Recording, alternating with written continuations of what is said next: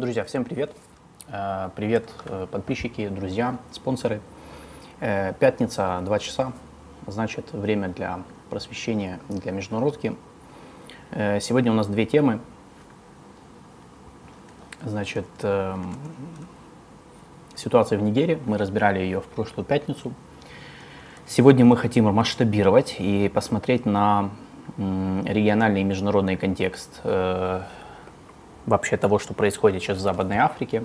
В прошлую пятницу мы разбирали, что было вообще в Нигерии, то есть с военным переворотом, как он проходил, кто его совершил, почему его совершили. Поэтому, если вы не видели тот эфир, вы знаете, что надо делать. Я сейчас скину, я ссылку скину в чат, и она потом будет э, в описании. Второе. Э, и мы поговорим про Таиланд, потому что мы когда-то, когда это было? В мае. В мае. Когда-то, да, это было в мае. В мае в Таиланде были парламентские выборы. Первые, нет, это не первые с 2014 года, но это первые парламентские выборы, э, на которых м, власть как бы должна была вернуться к гражданскому правительству, потому что с 2014 года в Таиланде правят военные. Они в 2014 году совершили военный переворот и все это время удерживали власть. И тут вот как бы дозрели до того, чтобы совершить, пров- пров- провести политический транзит. В мае прошли выборы. Мы тоже разбирали эти выборы. Я тоже сейчас найду ссылку, когда будет вот свободная минутка, я найду ссылку, кину в чат, чтобы если кто-то не помнит, как, если вам интересует анализ самих выборов, можете их тоже посмотреть. Но сегодня мы про Таиланд будем говорить как раз вот что произошло с мая. Э, Потому что Алина тогда говорила про Таиланд, и она уже тогда анонсировала, что мы не будем возвращаться к этой теме быстро, потому что, скорее всего, переговоры о формировании вот этой новой власти, они затянутся, и они затянулись. Э, Вот аж до два месяца, даже больше. Можете, всего. можете пока подписаться на мой телеграм-канал Дракон Риу. Там как раз последний пост. Это обзор по Таиланду. Ну так кидай сразу, да, в чат, или я, или я. Я не знаю, если ты можешь, э, ты с этого аккаунта или, или все еще нет. Щас, если нет, тогда я щас. кину. В общем, да. Сейчас я Э, У Алины есть телеграм-канал Дракон Рю, он посвящен вот Юго-Восточной Азии, Китаю, поэтому если вас что-то вообще интересует по Азии, вот туда и там вот смотрите, смотрите, читайте, подписывайтесь, комментируйте.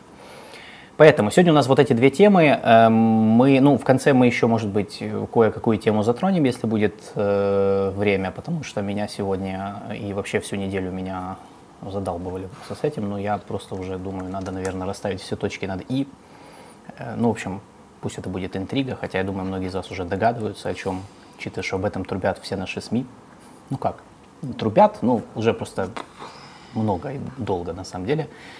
Так вот, но мы сегодня хотели поговорить именно об этих двух событиях, потому что очень похоже, то есть в Таиланде, ну, не военный переворот, но там переход от военного правления к гражданскому, и он может быть очень-очень болезненный и странный, и Таиланд э, занимает ключевую роль в глобальном противостоянии Китая и США в Азии, и Нигер, который, по сути, э, сейчас есть риск того, что он станет новой горячей точкой э, на мировой арене, потому что военный переворот в Нигерии, который, по сути, произошел из-за внутренних причин, он сейчас имеет все, весь, ну, существует реальный риск того, что он превратится даже, я бы сказал, в, ну, в худшем случае, это в региональную войну, потому что там ситуация закручивается очень серьезно. Что, поехали. Значит, по Нигеру. Начнем с этого. Э, Мы напоминаем э, тем, кто первый раз на нас подписался, или сейчас, или вообще сейчас зашел вот видео посмотреть, кто это такие вот тут сидят, разговаривают, что, во-первых, подпишитесь на наше видео, раз вы его уже смотрите. Э, Ну, как минимум, поставьте лайк, а потом подпишитесь. Можете даже оформить спонсорство по возможности.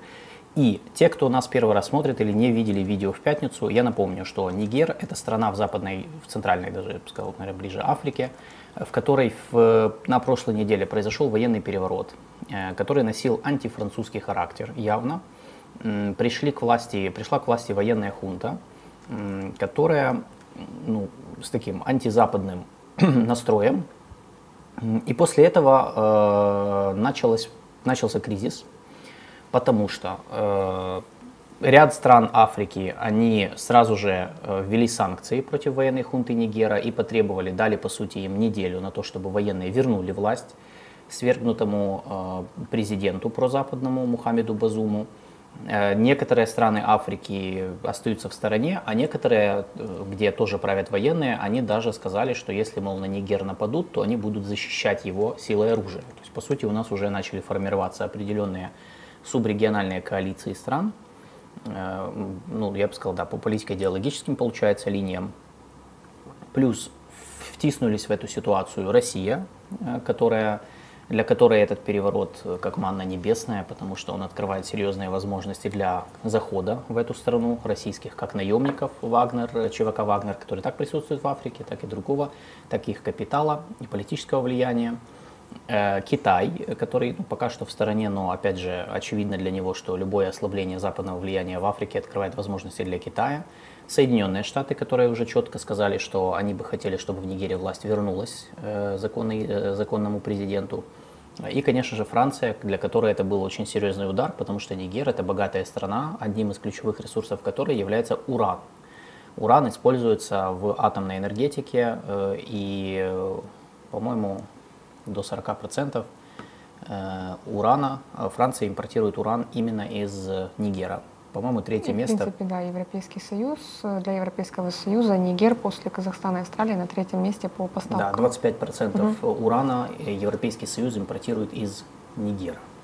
То есть это очень важная страна, э, ресурсно, э, географически, потому что Нигер находится как раз на пересечении э, различных маршрутов, торговых контрабандных путей, которые соединяют субсахарскую Африку с Северной Африкой, а соответственно являются вратами в Северную Африку, которая в свою очередь является вратами в, Средиземные, в Средиземноморские регионы, в Европу. Э, поэтому, поэтому э, Нигер важный в том плане, что он играл важную роль в сдерживании нелегальной миграции из Африки в Европу. Вот. И кроме того, на территории Нигера расположены военные базы США и Франции. Там полторы тысячи французских военных и около двух тысяч американских военных. Э, и беспилотники американские там тоже базируются, которые американцы используют для нанесения точечных ударов а, по террористическим группировкам, которые кошмарят регион уже много лет. Как раз вот этот регион. Вот. Это я кратко, по сути, пересказал наш часовой эфир э, в пятницу про Нигер. Э, опять же, вы можете про военный переворот посмотреть тот эфир эм, по контексту. Что с того времени произошло, что изменилось? Значит, во-первых, э, контекст номер один – Сейчас, по сути, э, страны оказались в, ну, страны Африки, я имею в виду, они оказались в такой сложной ситуации, потому что стоит вопрос, что делать с военной хунтой. Э, вариант один – ничего. Это всегда вариант. Нет, это всегда вариант. Это всегда и, и мы это, это, это мы уже видели, тем более, что... Вариант два – Э, ну, ничего, понятно, делать никто, ну, не, ничего не делать это странно, поэтому этот вариант, он маловероятный. Э, ну и как-то, да, не делать ничего чревато тем, что и в других странах Африки э, военные, которые недовольны чем-то, они посмотрят на Нигер и такие, ну так, можно ж. И никто ничего не делает. И тоже будут совершать военные перевороты и свергать законно избранную власть. А в этом регионе есть страны, которые также находятся в таком в таком социально-экономическом, я бы сказал, состоянии, которое может как раз создать почву для э, вот такой вот, как раз такого переворота для свержения, силового свержения власти. Второй вариант, что делать с военной хунтой, ну, попробовать с ней договориться. Мы с тобой знаем, что этот вариант э, очень часто применяли, всегда, практически всегда. Э, мы просто разбирали с Алиной очень много, мы работали, когда последний просто переворот, с которым мы сталкивались, который мы анализировали, это Мьянма, если mm-hmm. я правильно помню. Э, в Мьянме в январе 21 февраля, года, 1 февраля, да. 1 февраля 21 года произошел военный переворот, и мы очень много об этом писали. Я, если интересно, могу покидать вам ссылки на наши статьи и посты. У Алины были посты в телеграм-канале про это. И да, там как раз вот тот случай, когда произошел военный переворот, и первая реакция всех стран региона была договориться. Ну, по-моему, первая реакция была все-таки затопить, задавить, там, отрезать, изолировать. Не так, как здесь. Вот я сейчас буду сравнивать, но а, смотри, а вот такого не сейчас... было. Такого, вот смотри, э, Не, они, они ввели э, символические санкции, естественно, персональные против этих э, злостных э, генералов, но при этом э, переговоры, на, сразу же начались переговоры на разных площадках, э, в том числе в АСИАН. АСИАН, да, Да, поэтому, основном, да. в принципе, и надо сказать, что все глобальные игроки, они так или иначе, ну, сохранили дистанцию. Кроме Китая, ну, просто Китай сосед Мьянмы, поэтому, понятное дело. Китай очень хорошо зарабатывает на пограничной контрабанде с Мьянмой, поэтому Да. да. Но в целом я скажу, что по Мьянме э, сценарий был поговорить. Здесь тоже вариант поговорить используется, но я сейчас до этого дойду. Третий вариант, что делать с военной хунтой, у нас сегодня методичка, что делать с военными хунтами. Вот мы сегодня рассматриваем этот вопрос. Третий вариант, что делать с военной хунтой, когда вы вот с ней столкнулись на, узк- на узкой дорожке. Эм, ну, э, задавить, то, что ты сказала, да, вот попытаться его, попытаться их быстренько как-то подавить, Как? вытеснить, свергнуть. Как? Как? Ну, и неважно. Сейчас это вариант. Нет, да? так это важно, это ваш, ну, разные могут быть сценарии, Да. ветви сценария. Как можно это сделать? Либо поддержать другую армию, фракцию военных, которые, возможно, не согласны с переворотом. Внести это- раздор. Ввести раздол, раска- да, Раздор, расколоть, по сути. Второе, э, военное вмешательство, ну просто завести войска и их убрать. Третье, санкции, которые должны такими страшными быть, что они скажут, ну все, мы сдаем, ну извините, не получилось, все, мы Ты возвращаем говоришь власть про всем, просто кто был». завести войска и убрать. Ну это же не так просто на самом Раньше так делали. Ну. Сейчас просто, да, мир другой. В том числе Франция другая. Франция уже не торт, поэтому, как и Макрон, поэтому, как бы, естественно, такого уже не будет. Поэтому, ну, мы видим, что они страдают. Но это же не времена э, посткол- сразу же вот этой вот э, постколониальные, да, когда в середине прошлого века можно было, э, знаешь, при Жаке Фокаре, который был... Жак Фокар, это, кстати, его Жак зовут, да? Сейчас, подожди, я Франция уже, проверю. уже не торт, скажешь Это, такое. да, да, Жак Фокар, это, вот, кому интересно, это просто, это разведчик, дипломат французский, был на государственной службе. Это архитектор всей африканской политики Франции, которая вот как раз времен, когда они вот вмешивались, свергали, э, значит, э, вот все эти, вот эти, вот, вот как, конкретно, когда они проводили силовую политику, при этом он занимал такой очень среднюю должность на самом деле. Он близкий соратник был Шарля де Голля, лично знал. И он был руководителем, а, он был фактическим руководителем э, этой службы. э, службы Разработчик гражд- Францофрик, окей. да, Францофрик, вот Францофрик, это вот эта система влияния, которая у Франции осталась постколониальная, это он, он, ее, он ее создатель. То есть он очень влиятельный человек был, по сути, и вот в его времена, как раз вот я думаю, если бы такое произошло, они бы просто завели войска или внесли бы раздоры какими-то третьими руками, ну, короче, или наемников, кстати, это же тоже была история во времена Холодной войны, когда можно было наемников использовать, тем более, что иностран, французский легион же это. Ну, уже и сейчас Он и сейчас, но я же говорю, сейчас просто совсем по-другому все. Ну, Это не да. времена Жака Фукара, Да. Шарля де Голля. Поэтому вариант, э, вариант м, уничтожить, подавить, он, конечно, э, возможен, но тут как бы есть свои риски, есть свое, в общем, свои проблемы.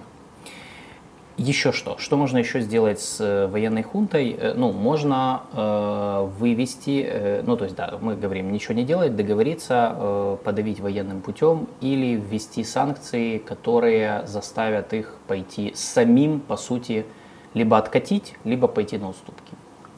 Вот. А договориться как? Э, ну, договориться, смотри, я могу привести пример э, То есть э, там... Судана, э, Судан после 2019 года. Э, 2019 год, когда в Судане произошел военный переворот, э, который привел к свержению Омара Аль-Башира, региональные страны сделали все, чтобы они, чтобы, ну, военные же пришли к власти, но потом они э, сделали все, чтобы военные договорились разделить власть с гражданской оппозицией. И так же и произошло, они же так просуществовали до 22 года. Вот. То есть э, это, ну, то есть это вот тот случай, когда они сказали, давайте вы договоритесь, давайте мы с вами договоримся. Мы вас не свергаем, будьте при власти, но, пожалуйста, поделитесь властью с оппозицией, чтобы как бы легитимизировать всю эту форму. То есть также ж... Есть ли в Нигерии такая позиция? Да, есть. Э, И более того, я скажу, что часть э, гражданской, ну вот политических партий, э, а часть даже поддержала путчистов. Окей. Но эта часть небольшая, то есть, по сути, мы говорим все-таки о маргинальной позиции именно политических партий. Тут большой вопрос, насколько э, военно, военных в Нигерии поддерживают люди, потому что я встречал разные оценки. Uh-huh. Да. Что типа и значительная часть поддерживает, другие писали нет, это просто эти демонстрации, это просто маргинальная часть, которая угу. там за них, но на самом деле это не отражает реалий, но никто не может доказать, какие там реалии. Ну, во-первых, потому что там никого нету, во-вторых, никто не изучал общественное мнение Нигера угу. ну, до этого момента, никого же не интересовало, что в этой стране, что люди думают. Начало интересовать, когда э, уран под угрозой. Вот тогда всех начало интересовать, а что же думают люди, а почему они поддерживают военных? Ну, вообще никогда такого не было, и тут опять. И вот и поэтому мы не знаем тоже, извините, у нас мы социологию в Африке не проводим, и в Нигерии особенно. Хотя вот мне было бы интересно реально узнать по цифрам, ну, что они думают по этому поводу.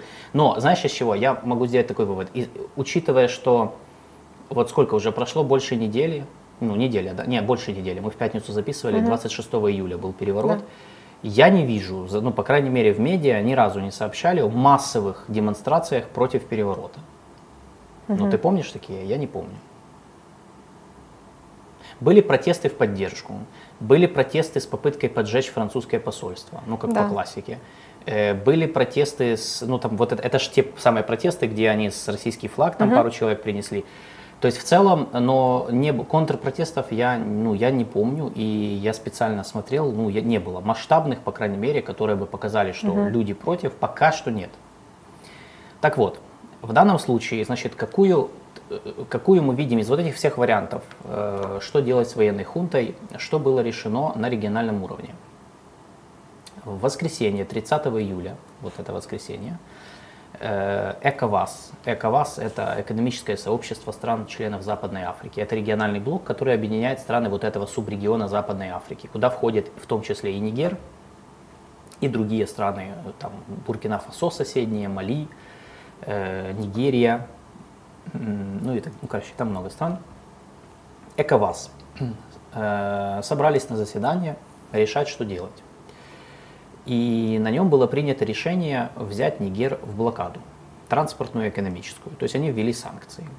Закрыли границы, ввели санкции э, и дали военным неделю, чтобы они восстановили конституционный порядок. То есть вернули власть свергнутому президенту Базу. Самое интересное, что Африканский Союз тоже выдвинул им ультиматум, но этот ультиматум был 15 дней.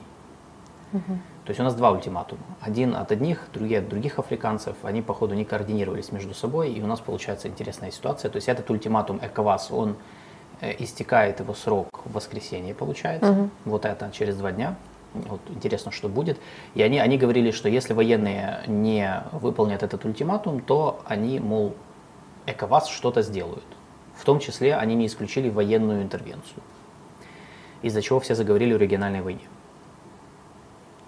Э, дальше, что еще? Конечно же, Франция, которая, возможно, имела влияние на это решение. Э, также э, Франция заморозила финансовую помощь в размере 132 миллионов долларов, которую должна была предоставить Нигеру. Продолжение логики санкций, санкционного давления – в ответ 31 июля, на следующий день, военная хунта Нигера решила, ах так, да, ну хорошо, мы тоже так умеем. И они остановили экспорт во Францию урана и золота полностью. Мы уже говорили, что уран и это очень важный ресурс для Франции. Э, вся электроэнергия, которую Франция получает, она генерируется атомными электростанциями, а атомные электростанциями питаются ураном, э, грубо говоря. А уран, ну не весь, не надо, да, не весь, но э, там 30-40% точно импортируется из Нигера. То есть вы можете себе представить, это, это огромное количество. Э, в последнее время там французы пытаются диверсифицировать за счет Казахстана, в частности, который имеет огромное месторождение, там той же Австралии, но это, конечно, дороже, сложнее по логистике и так далее. Поэтому, да, э, Нигер остановила экспорт во Францию этих ресурсов. Кроме того, там же в самом Нигере э, были арестованы несколько высокопоставленных политиков – Э, был арестован сын бывшего президента Махамаду Исуфу э, и председатель правящей партии, президента которого свергли, что понятно. Что с ними произошло дальше, я не знаю. Э, то есть я так, я так понял, что это попытка вот, зачистить элиты, которые потенциально могут быть против переворота или держать их, так сказать, в заложниках или в тюрьме на всякий случай. Ну, как типа bargaining chip. Э, то есть инструмент, как бы, как это сказать, да, преимущество на переговорах получить. Но Что произошло дальше? Дело в том, что, как я сказал, у нас было, мы описали четыре варианта, что делать с военной хунтой. Так вот, э, не все страны ЭКОВАС э, были согласны с вот этим санкционным давлением и с вот этим ультиматумом. Э, соседи Нигера, в частности Мали и Буркина-Фасо, где тоже руководят военные хунты, там прошли перевороты в предыдущие годы, они выступили против этого ультиматума и сказали, что нападение на Нигер они будут воспринимать как нападение на них самих. То есть, если на Нигер кто-то там нападет, решить там ввести региональных миротворцев, то... Отбой тревоги. Увага! Відбій повітряної тривоги. Если на Нигер нападут, то таким образом, мол, э, они будут защищать его силы оружия.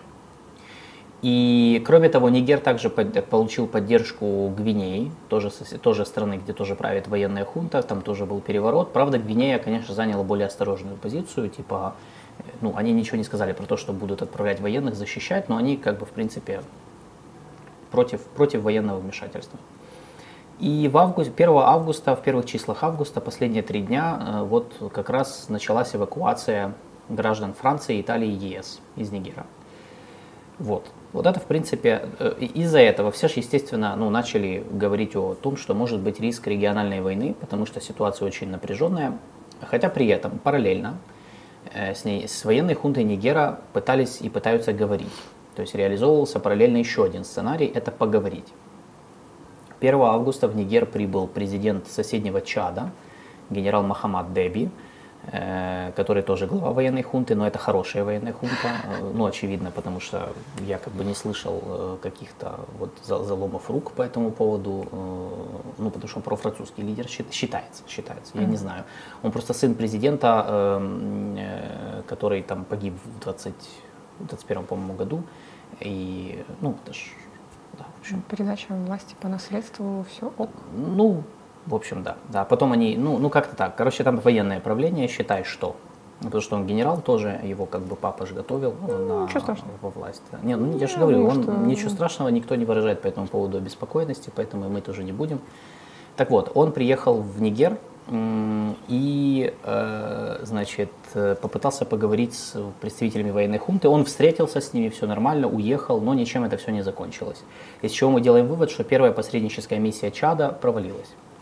Вторую посредническую миссию пытался совершить президент еще одной соседней страны с Нигером, Бенин. Есть такая mm-hmm. африканская страна, и их президент Патрис Талон тоже приехал в Нигер и тоже успеха не имел. Э, но надо сказать, что все эти дни переговоры продолжаются. То есть в Нигер съезжались там разные представители африкан, африканские политики, бывшие президенты, нынешние президенты. То есть мы видим реализацию двух вариантов. Санкционное давление с надеждой, что военная хунта вернет власть правительству – Э, которого, а, которого они свергли, и переговоры, я так понимаю, с попыткой как раз об этом поговорить. То есть, что, что это нам говорит? Никто не верит в то, что военные э, просто возьмут и отдадут власть и вообще все откатят назад. Потому что, во-первых, это абсолютно нелогично. Ну, никто в своем здравом уме, после, если они уже совершили переворот, просто отдавать власть и надеяться, что их никто трогать не будет, это бред. И все это понимают. Второе. Никто, судя по всему, загонять военных в угол тоже не собирался. Понимая, что это война. Ну, воевать, очевидно, никто не хочет. Это не первый сценарий, который у всех на уме. Поэтому ситуация развивается по следующему сценарию. Очевидно, африканские страны пытаются санкциями, уговорами, где-то какими-то, ну то есть вот, вот как бы используя по сути э, кнут и пряник, пытаются вынудить военных Нигера я так думаю, быстро провести транзит. Ну, то есть, как бы, да, они понимают, вы не можете сейчас взять и просто все вернуть, как было. Давайте вы быстро объявите выборы, которые там через полгода пройдут, и как mm-hmm. бы передадите власть гражданскому правительству, и на этом все закончится. Вот я думаю, что это, это тот сценарий, который сейчас в идеале все рассматривают. Это помогло бы избежать кровопролития, это бы не, э, ну, не надо было никаких э, миротворцев никуда вводить и воевать ни с кем. И при этом, возможно, даже часть военных сохранили бы какое-то свое влияние, то есть их бы там, ну, им бы дали какие-то гарантии неприкосновенности, а, ну и формально при власти были бы, вернулись бы гражданское правительство. Ну, я так это воспринимаю так. А тот факт, что Базум э, сделал заявление к Соединенным Штатам Америки возродить, вернуть конституционный порядок, да. я думаю, и, при том, что Базум, э, насколько мы можем делать вывод из открытых источников, находится э, под домашним арестом, с ним вроде бы как все, все хорошо, он проводит периодически телефонные разговоры с представителями других стран, в частности, как я наблюдаю, с Энтони Блинкиным у него регулярно происходят беседы, и вот я думаю, что в разговоре с ним он и выразил свое желание Байден в виде войска. Э, ну, он не сказал Байден в виде войска. Вот, кстати, он не сказал, потому что мог сказать. Он же мог сказать. Ну, во-первых, не, меня тут интересует. Во-первых, он не сказал Макрон в виде войска, что само по себе Франция не торт. Я же не так просто это сказал, да? Во-вторых, э, то есть он уже не верит во Францию, и я думаю, никто там не верит. Именно по этой причине ЭКОВАС на первое место вышел и Африканский Союз. И уже, кстати, давно. То есть мы когда говорим Франция э, не торт, это же не, не, ну, мы, не только, мы не только шутим, но это реально, это, это шутка, основанная на реальных событиях, так сказать, последних 20 лет, я думаю. Вот. Обидно мне за не, Францию. Вот, поэтому... Да, да, у тебя выражение лица такое обидно. Просто, Обидка, ну, да. Что же мы потеряли, какую Францию мы потеряли? Да, Макрон. Шикарную Францию, да, времен Деголя и Жака Фукара, почитайте. Вы просто лучшие времена просто для африканцев были. И так да вот. И не только. Да и не только для, для африканцев, для, кстати, Индокитая тоже. Вьетнам, Короче, да. там просто... Не, на самом деле, я очень, мне очень нравится этот период истории, он очень интересный, он очень многое дает понять сегодня. То есть вот если вы читаете про вот политика Франции времен Шарля де Голля в Африке, она вам очень много даст понять, что происходит сейчас на самом деле. Если вот вы хотите знать, почему Франция, почему Франция теряет влияние. Э, ну, можно это объяснить э, происками Пригожина лично, да, и вагнеровцев, но я бы не упрощал, как бы, почитайте в том числе и другую часть этой медали, да, как бы более сложную историю, это надо корнями, она уходит в те времена. Так вот. Э... Мы не вернем, Сергей, это не в наших руках, поэтому вернуть Францию времен Жака Факора, к сожалению, тут уже не, никто не вернет. И э, наоборот, я бы даже сказал, что Макрон, то, что делает Макрон сейчас, он пытается как раз переосмыслить политику Франции. И это правильно. То есть он пытается адаптировать ее более актуальным реалиям, потому что ну, очевидно, что ну, не, ты не можешь вернуться к квазиколониальным временам. Это, не, ну, это невозможно. Сегодня мир абсолютно другой. И африканцы другие, и страны в Африке другие, и амбиции у них другие. Э, и Макрон правильно делает, то есть его логика правильная. Вот политика Макрона, я считаю, что логика его политики, она правильная. Но просто он, во-первых, начал это делать поздно. Во-вторых, он иногда это делает, э, ну, мне кажется, он совершает определенные ошибки коммуникационного характера, да. когда, ну, не находят они понимания во многих странах. Э, это надо смотреть. Вот его визит в Алжире, например, в Алжир в прошлом году или в позапрошлом году, вот он был не очень хорошим именно по этой причине и он, он стеснен внутриполитической ситуации во Франции, потому что правая его очень сильно критикует, особенно правая фракция в его партии. Угу. Э, нынешний министр внутренних дел, кстати, Макрона, Жеральд Дерманен, угу. он был одним из тех, кто, э, кто говорил, когда он еще не был министром, он критиковал яростно Макрона и говорил, что, мол, что, мол под, как-то он так сказал, я даже себе выписал эту цитату, если я ее не удалил, конечно, эм, что, мол, он как-то сказал, что политика Макрона в Африке по поводу нашей истории, ну, истории Франции, то, что Макрон извинялся перед африканцами, да, признал, да, что да, колониализм был геноцидом, там, ну, прям он такие еще, слова. Он еще сказал, что э, признал, что французское правительство сделало недостаточно для да. э, того, чтобы предотвратить геноцид в Руанде. Да, и вот он говорил, что он говорил, что мол, Макрону надо, э, вот Макрону должно быть стыдно вот за, за такое, вот, понимаешь?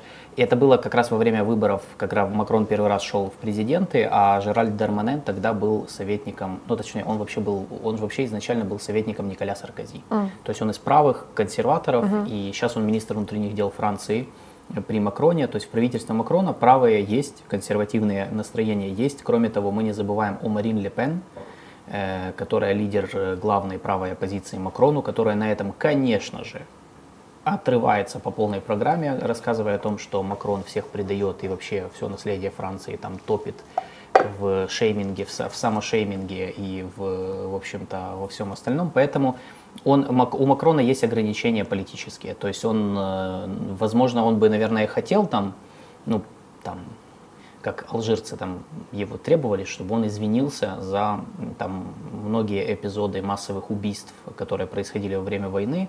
Он, он не, не сделал этого, и это же в том числе, я думаю, что даже если он бы хотел, он не может из-за вот этой внутриполитической повестки дома. Вот в этом вся проблема. Хотя логика политики Макрона, она абсолютно правильная. Попытка адаптировать Францию к новым реалиям, переосмыслить ее политику и перестроить отношения с бывшими колониями на этой основе. Ну, как бы пока не получается. Будет ли, я думаю, что уже при, возможно, не, ну, еще у него есть время, посмотрим. Все-таки он же переизбрался. Вот, э, так что, так что да, э, я думаю, что Базум, он не то чтобы сказал Байден введи войска, он по сути понимает, что что единственная возможность ему вернуть власть, это если Запад вмешается вместе с, афри... с прозападными африканскими странами. А это правда. Ну, потому что, в принципе, то, что я вижу, африканцы, они не хотят провоцировать конфликт на своей территории, они понимают, что это будет большое кровопролитие. Я специально посмотрел, ЭКОВАС, вообще сама, сами страны, члены ЭКОВАС, они, ну, как бы имеют опыт интервенции, кстати. То есть они, ну, они делали такое, они вмешивались военным путем для стабилизации какой-то ситуации, но это сложно. То есть э, не, у них такого опыта еще не было. Вот я посмотрел, сейчас, а, последний раз они применяли силу в 2017 году. Это когда это, это они вводили войска в Гамбию. А, это региональные войска, они их собирали и вводили в Гамбию потом, после выборов. Там проходили выборы, и на которых э, проиграл многолетний президент Яя Джамме. Я не знаю, если ты, если кто-то помнит такого можете помнить, может нет. Не, не он помню. очень был одиозный. Это, очень, это один из известнейших, так сказать, наших этих африканских диктаторов, потому что он же, это, он же себя там называл э, шаманом, э, он говорил, что он нашел лекарство от рака, о котором никто не знает, только он знает. И там, короче, он был очень-очень-очень одиозным э, африканским лидером, таким прям скандальным, я бы сказал. И да, и он потерял, он там проиграл выборы, и отказался признать их результаты, и ЭКОВАС вводили войска, чтобы его заставить все-таки власть отдать победившему лидеру оппозиции.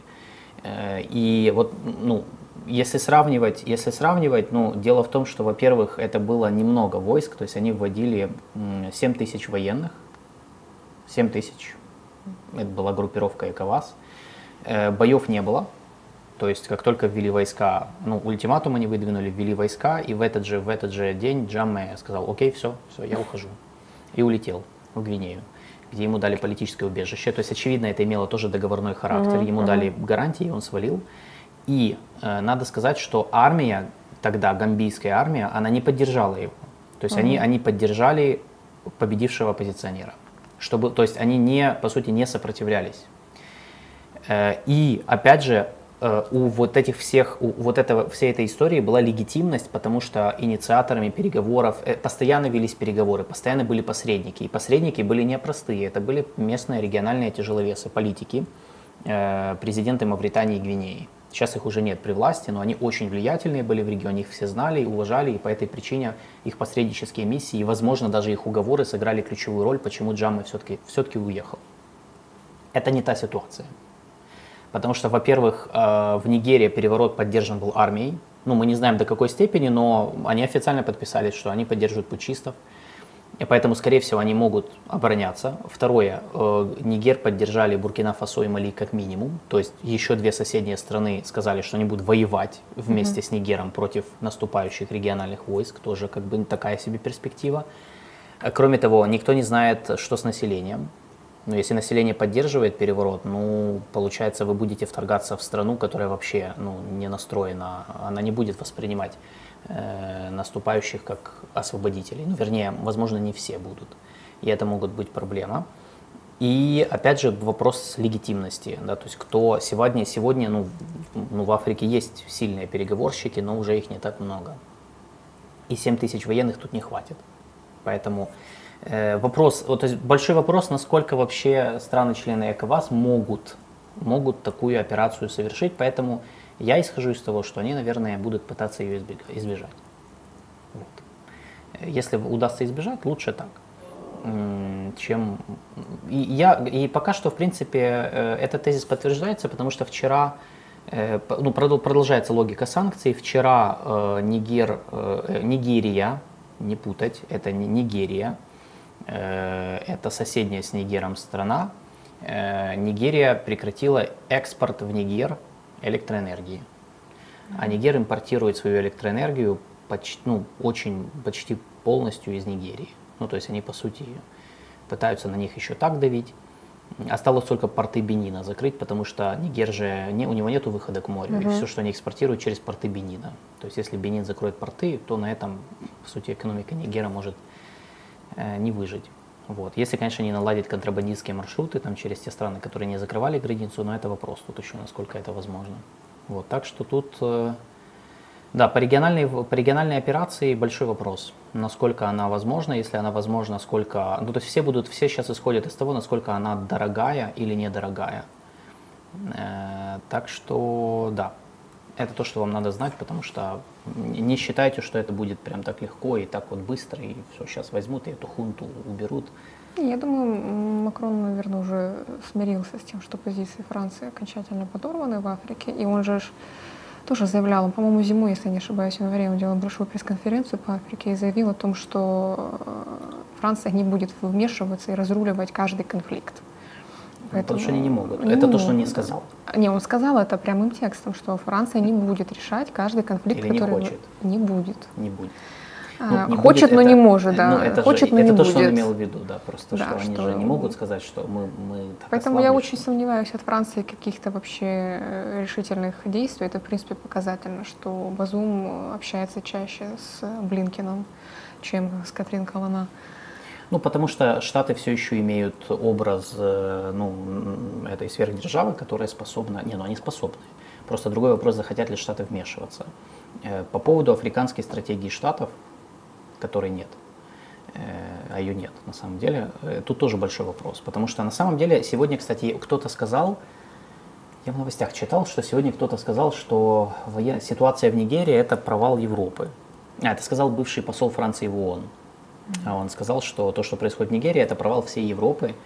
Э, В том плане, ну, я думаю, что в более широком понимании э, вообще Запада, потому что в том плане, что, эм, и это действительно так, э, Африкой много лет они не занимались.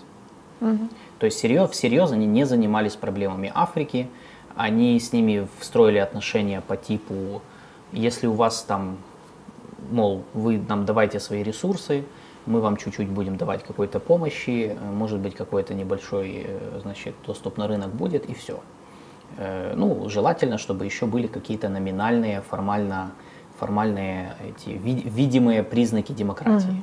То есть неважно, реальная демократия или нет, главное, чтобы хотя бы оно как-то была какая-то видимость. Ну, ну это же так оно и было. И, естественно, это привело к тому, что вакуум безопасности, вакуум влияния начали заполнять конкуренты Запада. Это Китай, Россия, э, Турция, Саудовская Аравия и Эмираты. Э, Кстати, Япония, Южная Корея тоже, насколько я знаю, сейчас активны Индия на туда. африканском континенте. Индия. То есть все начали туда как бы заходить, вид- видя, что ну, Запад этим не занимается, ну так, в общем-то, грех не воспользоваться этим. Тем более, что у африканских стран есть эм, ну, спрос на партнеров, есть спрос на, на, на, партнер, ну, на то, чтобы к ним, во-первых, серьезно относились, а во-вторых, на то, чтобы диверсифицировать свою внешнюю политику. Вот, так что в в этом и есть глубинная причина того, что происходит в Нигерии, потому что ну, у нас часто упрощают, когда говорят, что вот там эта Россия стояла за переворотом и все. Ну тут же можно за уши притянуть версию, что это все происки Вагнеров и Пригожина, чтобы Запад туда вел войска или начал какую-то военную интервенцию, чтобы отвлечь внимание от фронта в Украине. Как, Не, тебе, ну, как тебе версия? Ну, версия круто. Очень крутая версия. Ну, Ее никак не подтвердишь. Да, ну, ну, ну логично. Звучит зато, красиво, звучит да, красиво. звучит красиво. Э, э, звучит красиво, и получается, если эту версию принять, то Пригожин просто супер какой-то гений. Он Ну, просто злодей в этой э, истории, Россия, стратег. э, То есть как Россия, я, я только не, не могу понять, Россия с такими многоходовочками проигрывает, ну как бы у нас проигрывает войну здесь, я особо ничего не, не смогла сделать. Не понимаю. Наверное, потому что, не, ну, короче, Я не буду это, да. Просто, когда мы такую версию продвигаем, мы исходим из того, что у России есть огромные ресурсы все это Да, делать. да. И до такой степени мыслить. Потому Да, что в Нигерии, вот стоят, э, в главное, Нигерии да. стоят французские и американские войска. Получается, под их носом просто, то есть происходит просто какое-то опрокидывание, э, так сказать, стола э, мировых игроков. Я, я все-таки в это не верю, потому, ну, потому что, я же говорю, версия звучит красиво, но это больше... Она много чего не объясняет, во-первых, ее нельзя никак подтвердить вообще, ну, то есть, если, ну, если серьезную дискуссию устраивать. И скорее, я скорее верю в то, что Пригожин и ему подобные, они просто э, пиарятся на этой теме. А почему пиариться? Потому что для Пригожина это, естественно, точка входа в еще одну страну в Африке, где можно нажиться на ее богатство. Потому что мы не забываем, что Евгений Пригожин, кроме того, что он такой мемный, даже я сказал, уже скандальный э, этот, э, командир ЧВК «Вагнер», который воюет э, на территории Украины, он же еще и бизнесмен, который, по сути, построил подпольную африканскую империю, с которой зарабатывают деньги, и именно из-за этого его пока не убирают. Мы же должны помнить, что у Пригожина есть свой личный интерес, связанный с его политическим выживанием, и не только выживанием. А это выживание обеспечивается тем, насколько сложно его заменить как главного фиксера по Африке. Заменить его пока нельзя. Если он сумеет, э, воспользуясь вакуум, влия- вакуумом влияния в Нигерии, зайти туда со своими вагнеровцами и компаниями для добычи ресурсов, это обеспечит ему дальнейшее выживание в российской политической системе. Вот это, вот, мне кажется, лучше объясняет все его вообще маневры, и, и в том числе на подконтрольных ему телеграм-каналах, которые у нас иногда воспринимают как позицию Москвы, что неправда. Так что я к этому да. Максим Майструк, имеется в виду, что не, до- не достигла своих изначальных стратегических целей. То есть имеется в виду да, оккупация всей страны, создание тут э, марионеточного правительства и так далее. То Да, есть да, вы же помните Война, первый... всегда- война всегда приносит проблемы, понятное дело, на, Да, десятки, на десятки дальнейших лет, но как бы, мы ж видим, что происходит на фронте. Да, понимаете, первый же этап войны, он показал, что они очень плохо к ней подготовились. И если они так досконально знают Африку и Нигер, что смогли там какие-то сумасшедшие схемы проворачивать, но здесь вообще, но здесь они в начале войны все очень плохо к этому подготовились, в том числе на ну, разведданные, вот, ну, мы это все знаем уже. Э, Ну, тут, ну, либо какая-то шизофрения, да, то есть там происходит, либо они Африку уже лучше, чем нас знают, я не знаю, возможно. Но я думаю, что скорее просто все проще, чем вы думаете. То есть объяснять, я же говорю, а- Африк, объяснять все, что происходит в Африке только лишь российским фактором, это упрощение. Не надо этим заниматься. Ну, Я смотрю, у них, кстати, бум в России по африканской теме. Ну, даже что- даже не, не на фоне саммита, а вообще. То есть я смотрю, у них аналитики, эксперты настолько глубоко и масштабно по Африке работают, что ну, прям даже... Ну, потому что, смотри, тебе же гордиться нечем. Ну, да, ну... ну- каких-то побед нет давно. А тут переворот, который явно антифранцузский. а Нет, если так, так и до, до переворота, то, что я наблюдала там в, Да. в материалах, которые они периодически публикуют по международке, потому что я отслеживаю, что они пишут периодически, э, то это, ну, Африка прям это топ-тема. И, и до саммита, и до переворота вообще в принципе. То есть так- Ну, такое надо- ощущение, да. что это самое ключевое На направление. самом деле надо отдать им должное, потому что в условиях, когда они, э, как они сами говорят, разрывают отношения с Западом, а- очевидно, что им надо диверсифицировать свое внимание, в ресурсы, внешнюю политику. И они занялись Африкой. И это правильно, эта логика правильная, правда поздно. Я считаю, что Россия тоже поздно. Первый же саммит Россия-Африка прошел только в 2019 году, когда уже у всех такие форматы были. Э, И я бы сказал, что они тоже поздний игрок, как ни странно. Да. Ну, то есть, потому что советское наследие, они ну, Россия тоже не занималась серьезно Африкой, давай так скажем, до Пригожина, до этого всего, то есть или там первые 15 лет, ну, вот сейчас, да, они поняли, но они, опять же, Африку воспринимают сквозь призму, э, ну, такой геополитики чистой и безопасности. Потому что экономически они ей предложить ничего не могут, мы это знаем. И здесь Китай намного сильнее. Поэтому, э, да, Россия занимается Африкой, надо отдать им должное, неплохо занимается, и это то, что мы должны делать. Да, Если мы хотим, да, если мы хотим не отставать. Потому что можно много, да, можно говорить, я, я тоже я не считаю, что Россию надо переоценивать, но в некоторых вопросах они сильнее нас по, Африке, чем мы. Тогда надо чисто признать и делать все, чтобы этого не было. Так, да? То есть мы хотим быть лучше.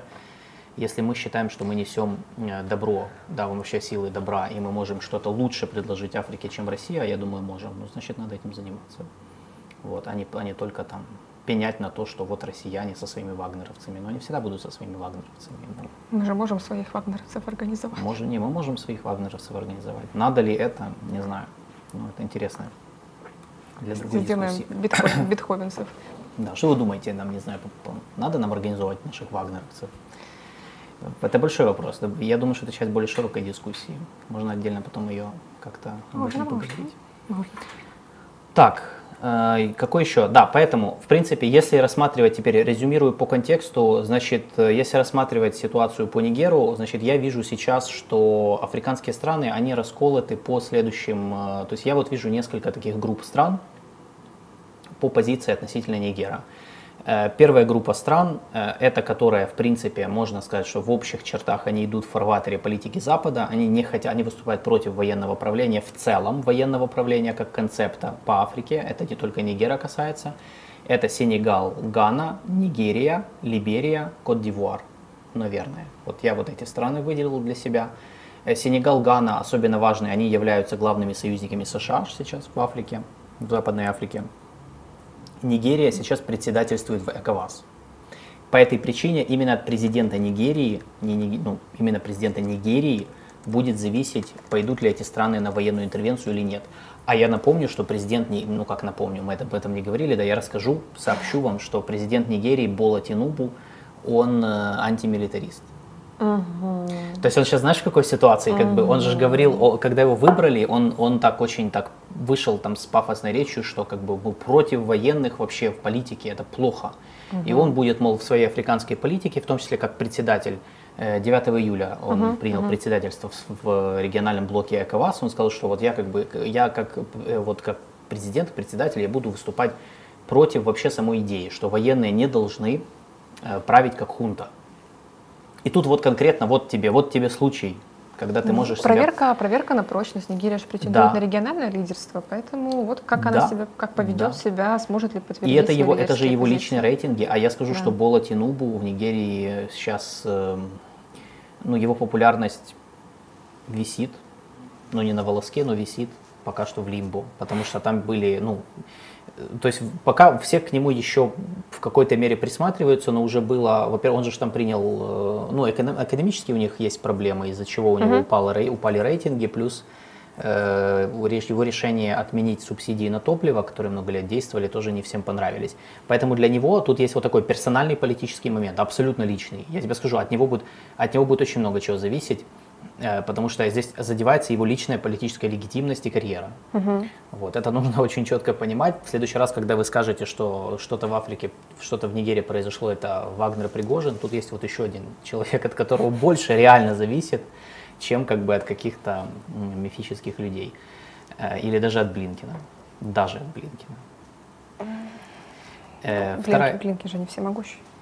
Ну, у нас же, не, ну я же поэтому и говорю, что даже Блинкин, да, который тоже, ну, короче, не, в Штатах, я думаю, что отдельная тема. Да. Штаты Согласна, тоже, у них с согласна. Африкой сложно. А еще со времен Трампа. А, За что, кстати, ему тоже спасибо. И за Трамп- это, и за это и тоже. за это тоже. Хорошо. Трампу столько всего, мы столько благодарностей выписываем всегда. Мы его всегда, когда готовимся к эфирам, благодарим, потому что при Трампе столько всего на самом деле произошло, что мы только сейчас понимаем, но осознаем.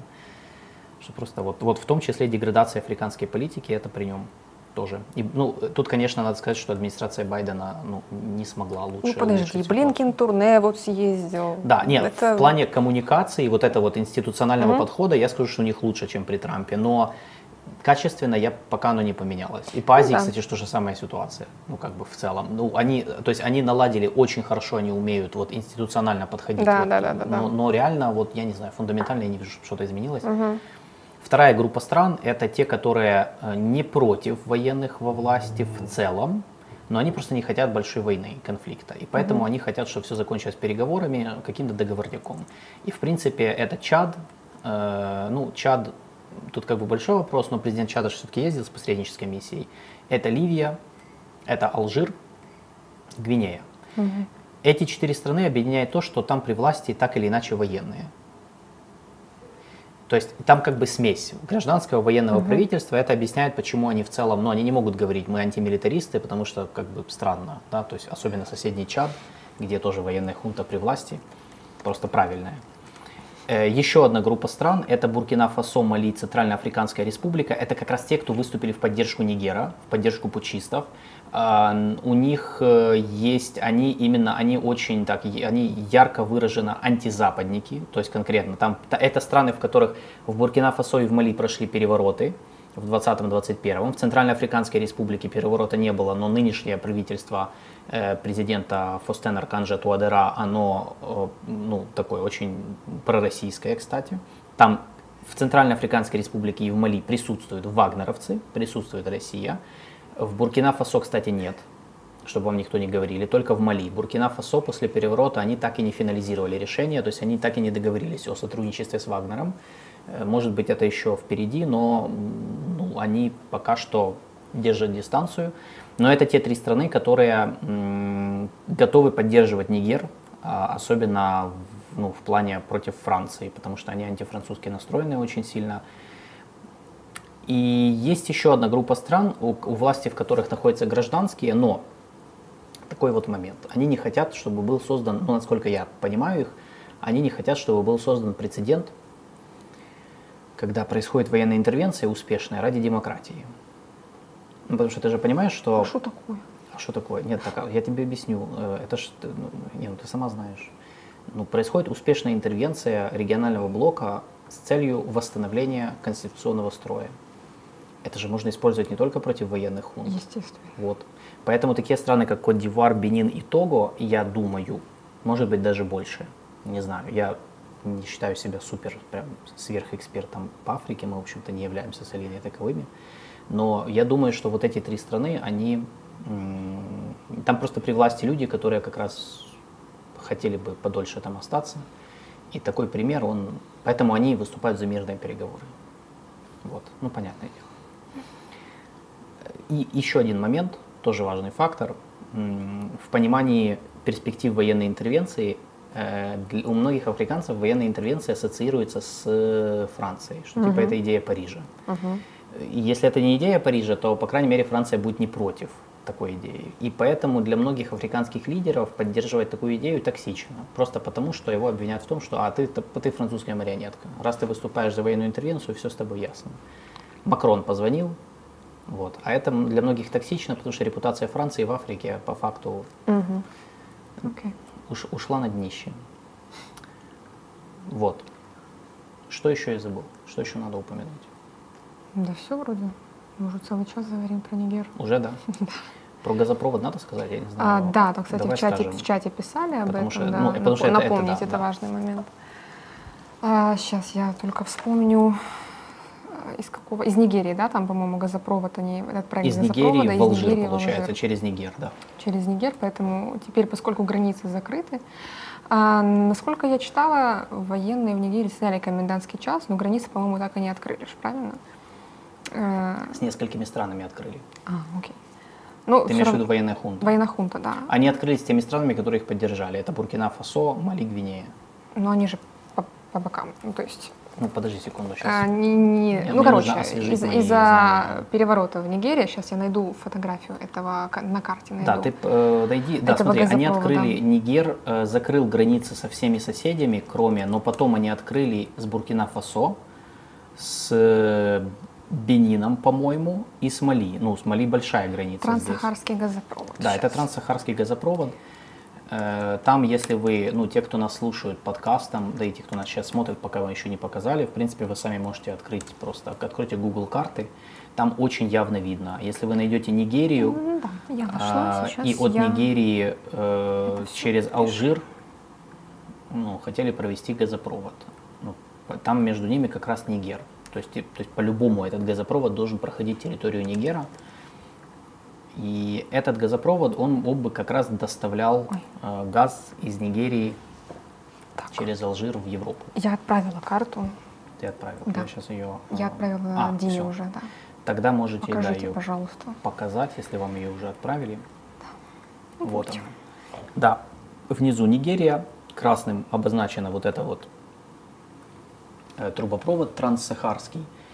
Э, и вот он проходит через территорию, по сути, западная часть Нигера, как мы Алжир, видим, да. весь Алжир, и там он входит в систему э, газа, э, газовую, которая есть в Алжире, достаточно развитая, и уже подается газ в Европу. Я напомню, что Алжир просто один из крупнейших поставщиков тоже газа в Европу, особенно после начала войны в Украине, когда начали отказываться от российского газа. И Нигерия один из крупнейших тоже производителей газа. Они добывают его, поэтому тут э, вот, вот такой вот проект. И почему, понятно, что сейчас с переворотом в Нигерии, ну, э, я скажу так, что, конечно, военная хунта ничего не говорила про этот проект. То есть, ну, они не говорили, закрывают они его, не закрывают, но просто Может возникнуть какой-то может возникнуть, да, проблема. И это, кстати, тоже может быть причина, почему России, э, России конкретно, вот почему может быть выгодно все-таки усилить свое влияние в Нигерии. Я говорю именно усилить влияние в Нигерии, пользуясь переворотом. Вот так правильно рассматривать эту ситуацию. Э, это в том числе, чтобы блокировать подобные проекты, потому что, ну, чем меньше э, у Европы будет различных источников импортировать газ, тем, конечно, лучше для России, потому что больше шансов, что они там что их не выкинут полностью из газового рынка. А Европа ищет различные диверси- пути диверсификации импорта природного газа. Мы это знаем, и они сами это прописали в своей стратегии. Вот, и Африка в этом играет большую роль. Вот, я надеюсь, мы ответили да, на вопрос в чате, потому что я этот вопрос не видел. Ну, Там, именно- просто, там просто типа, напомните газопровод, потому что он там есть, и Да. да, может, может быть проблема. Да. Э, Есть вопрос, возможен ли сепаратизм в Нигерии? Ну как, теоретически да, потому что... Ниге- Этнический, может быть. Да, этнический, потому что в Нигерии э, проживают разные народности, э, как и во многих странах Африки на самом деле. Ну, это, но я бы не сказал, что очень большая какая, ну, очень высокий риск. У них, у них как бы проблема была не, с- не так с сепаратизмом, как с э, именно терроризмом и исламским экстремизмом.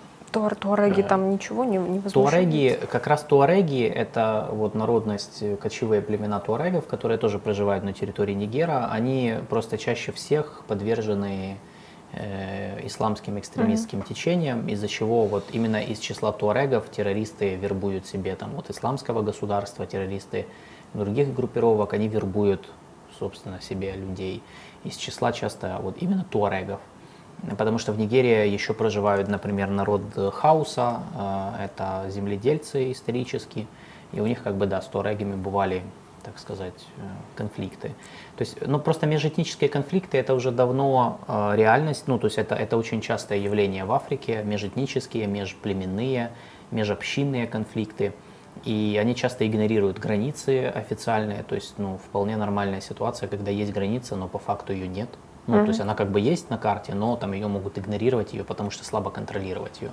Плюс там же территория, мы показывали в пятницу, когда разбирали, что такое Нигер, э, мы показывали, у нас была карта ландшафта. И там было видно, что восточная часть Нигера, она там, это просто пустыня. Ну, большая часть, да, То есть, ну, это, Сахара, это, ее да. очень сложно контролировать, поэтому, ну, именно поэтому же Нигер, он находится, он- то есть через него проходят вот эти контрабандные маршруты, контрабанды э, людей, оружия, э, на которых, на которых сидят в том числе террористические группировки. Вот. И особенно после того, как в Ливии началась гражданская война, это все как бы еще хуже стало, потому что Ливия была мощным государством, которое было способно что-то контролировать. А потом, после убийства Каддафи, там все развалилось, и, соответственно, развалилось и какой-либо пограничный контроль. Так что да. Что еще? Что еще, друзья? Есть еще какие-то вопросы по Нигеру? Да, э, Задавайте в чат и будем, наверное, дальше. Да, я думаю, что весна. я думаю, что этого э, контекста пока достаточно, э, потому что вот я я бы сказал, может еще про Францию кое-что, чтобы уже мы, так сказать, закрепили вот закрепили все. Про Францию, значит, сейчас, секундочку. В принципе, то, что мы видим, э, я просто себе выписал, я себе выписал э, несколько тезисов по Франции, э, чтобы просто не забыть их.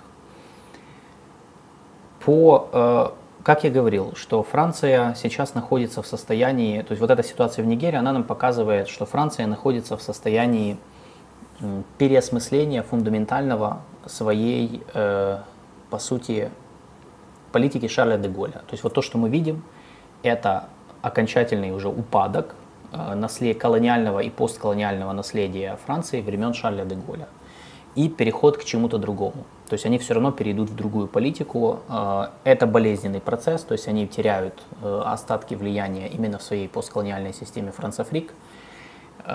И во многом это произошло не только из-за по субъективным причинам, но и по объективным. То есть в целом, то есть если мы, по сути, экономическое развитие Африки – стремительный рост городского среднего класса в Африке, во многих странах Африки, он просто он привлек на этот рынок другие страны, э, Китай, Японию, Россию, Турцию и так далее, и так далее, и многие другие страны, которые просто начали конкурировать с Францией, которая в свою очередь э, ну, не актуализировала свою политику и, ну, по сути, начала проигрывать эту конкуренцию. В таких условиях, когда у вас куча всяких партнеров, с которыми можно развивать отношения, африканские элиты чувствуют себя более свободно, уверенно, и поэтому могут бросать вызов своей бывшей метрополии более свободно, чем они могли это делать там раньше. И могут, и могут считать, что они вот в полной мере могут отказаться от вот этого наследия колониального, с которым они увязывают, то есть с которым они увязывают времена, когда Франция была их метрополией. В свою очередь во Франции Макрон понял все это, и его администрация пытается как раз провести вот эту вот трансформацию, но есть свои ограничения, связанные с внутриполитической повесткой, из-за которой он полностью не может все-таки развернуть Францию в какое-то новое русло. Эм, так что я думаю, что либо он, либо уже после него последующие президенты Франции будут пытаться все это, этот процесс как-то ну, поменять, если они хотят сохранить какое-то влияние как в рамках ЕС, так и на африканский континент. Поэтому, в принципе, то есть это вот то, что нам... Про Францию здесь очень много всего выходит. Из ситуации не только в Нигерии, вообще во Франции, э, в Африке мы видим, что да, с Францией все пока что сложно. Потому что антифранцузский ресентимент, он по сути стал центральным во всей этой череде военных переворотов, которые прошлись в Западной и Центральной Африке. Э, да, не только о России единой. Просто мы, мы, мы хотели усложнить немножко дискурс, чтобы вы лучше понимали контекст и не привязывали его только лишь к России. Российский фактор есть, но просто не надо его переоценивать, как будто там, не знаю, Кремль настолько могущественный, что уже везде может влиять на все. На все. Это не так, абсолютно. Думаю, что все. На этом можно пока заканчивать. Да. И переходить ко второй теме. Вторая тема у нас Таиланд. Там продолжает разворачиваться политический кризис. Я сейчас коротко расскажу, в чем суть. Попытаюсь не растягивать. Значит, 14 мая состоялись, наконец, парламентские выборы. А, в последний раз они проходили в 2019 году. И до этого вот, пять лет э, страна жила без выборов под властью военных хунт. в 2014 году э, военные под Предводительством генерала Праютчан Оча э, организовали военный переворот в мае месяце 2014 года, свергнули правительство Янглак Чанават, организовали, собственно, свой, свой э, аналогичный, как в Нигерии, Национальный совет по защите Родины, он там немножко по-другому назывался. Э, и, собственно, э, начали руководить страной, ведя военное положение. Генерал Праютчан Оча возглавил страну.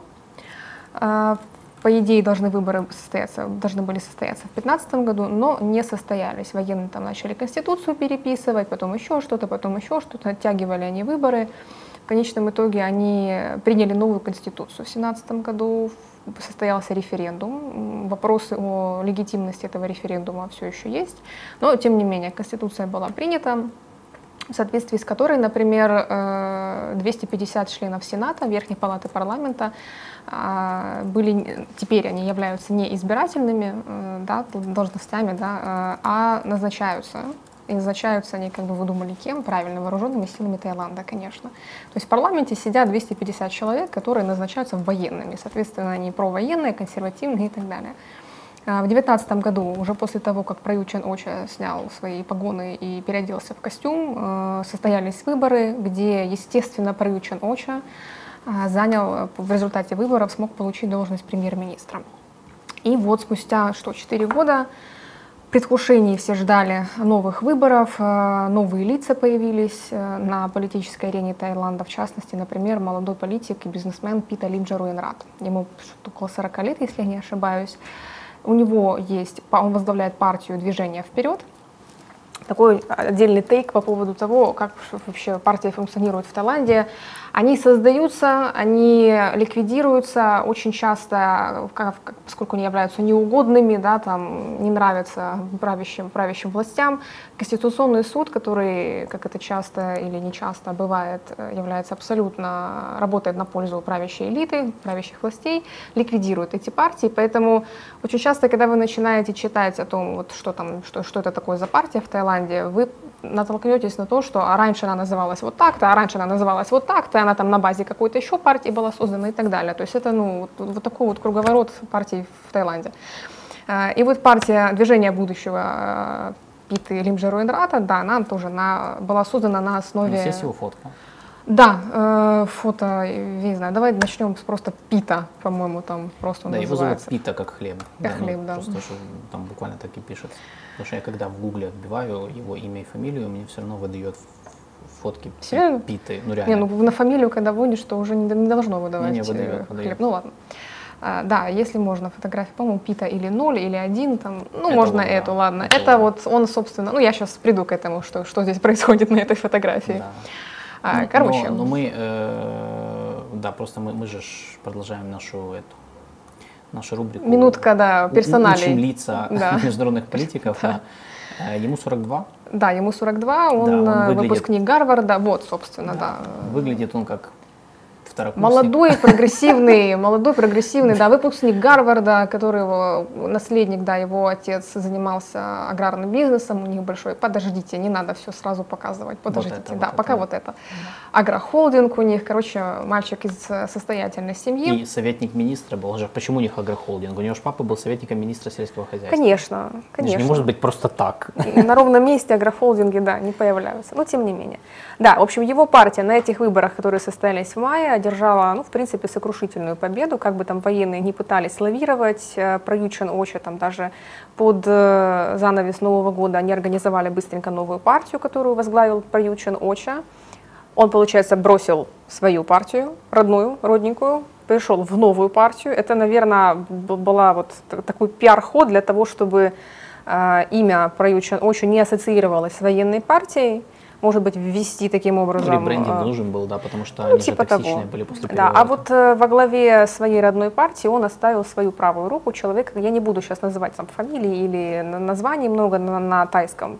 Я, во-первых, их, Вполне наверное, сложная не- фамилия. я не смогу очень- их выговорить. Лимджа Руэнрат я научилась говорить, а вот а остальное это, да, в принципе, оно никому не надо.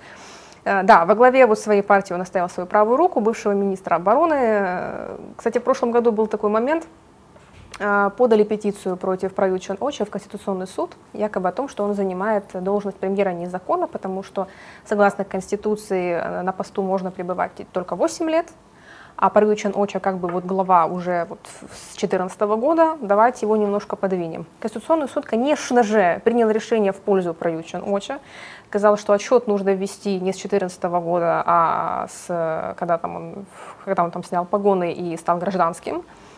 А, И вот в это время, пока временно Правичан Оча, пока Конституционный суд там разруливал, решал вопрос, э, Правичан Очу сместили временно, отстранили от должности, и его правая рука, министр обороны, э, собственно, был временно исполняющим обязанности премьера. Вот. И на этих выборах в мае месяце было, по сути, такое противоборство между двумя лагерями. С одной стороны, были проконсервативные, провоенные, не проконсервативные, провоенные консервативные силы, то есть там были военные, военная элита, э, либо все еще действующие военные, либо те, кто э, снял погоны, стал, ушел на гражданку. Э, Суть вообще вот военных, да, в, в чем, почему в, в Таиланде, в принципе, так часто случаются перевороты, потому что переворот 2014 года был не первым и, возможно, даже не последним. В Таиланде, как и в Мьянме, у военных э, есть четкое восприятие вот с, э, этой касты некой в, в обществе как хранителей порядка, как защитников порядка. То есть почему в Мьянме произошел в 2021 году переворот? Потому что военные посмотрели на то, что что-то там гражданские себе крутят, непонятно что, Э, какие-то выборы, э, какие-то выборы не очень, как, на их взгляд, законные. Это все является попыткой узурпации власти, попыткой захватить власть. Это все вредно государству, давайте мы гражданских будем смещать. В Таиланде, в принципе, то же самое. То есть военные, которые считают себя э, защитниками правопорядка и, в принципе, порядка в стране, смещают гражданское правительство, если им, военным, кажется, что что-то там гражданские делают неправильно и пытаются как-то навредить э, общественности. Э, логика вот такая.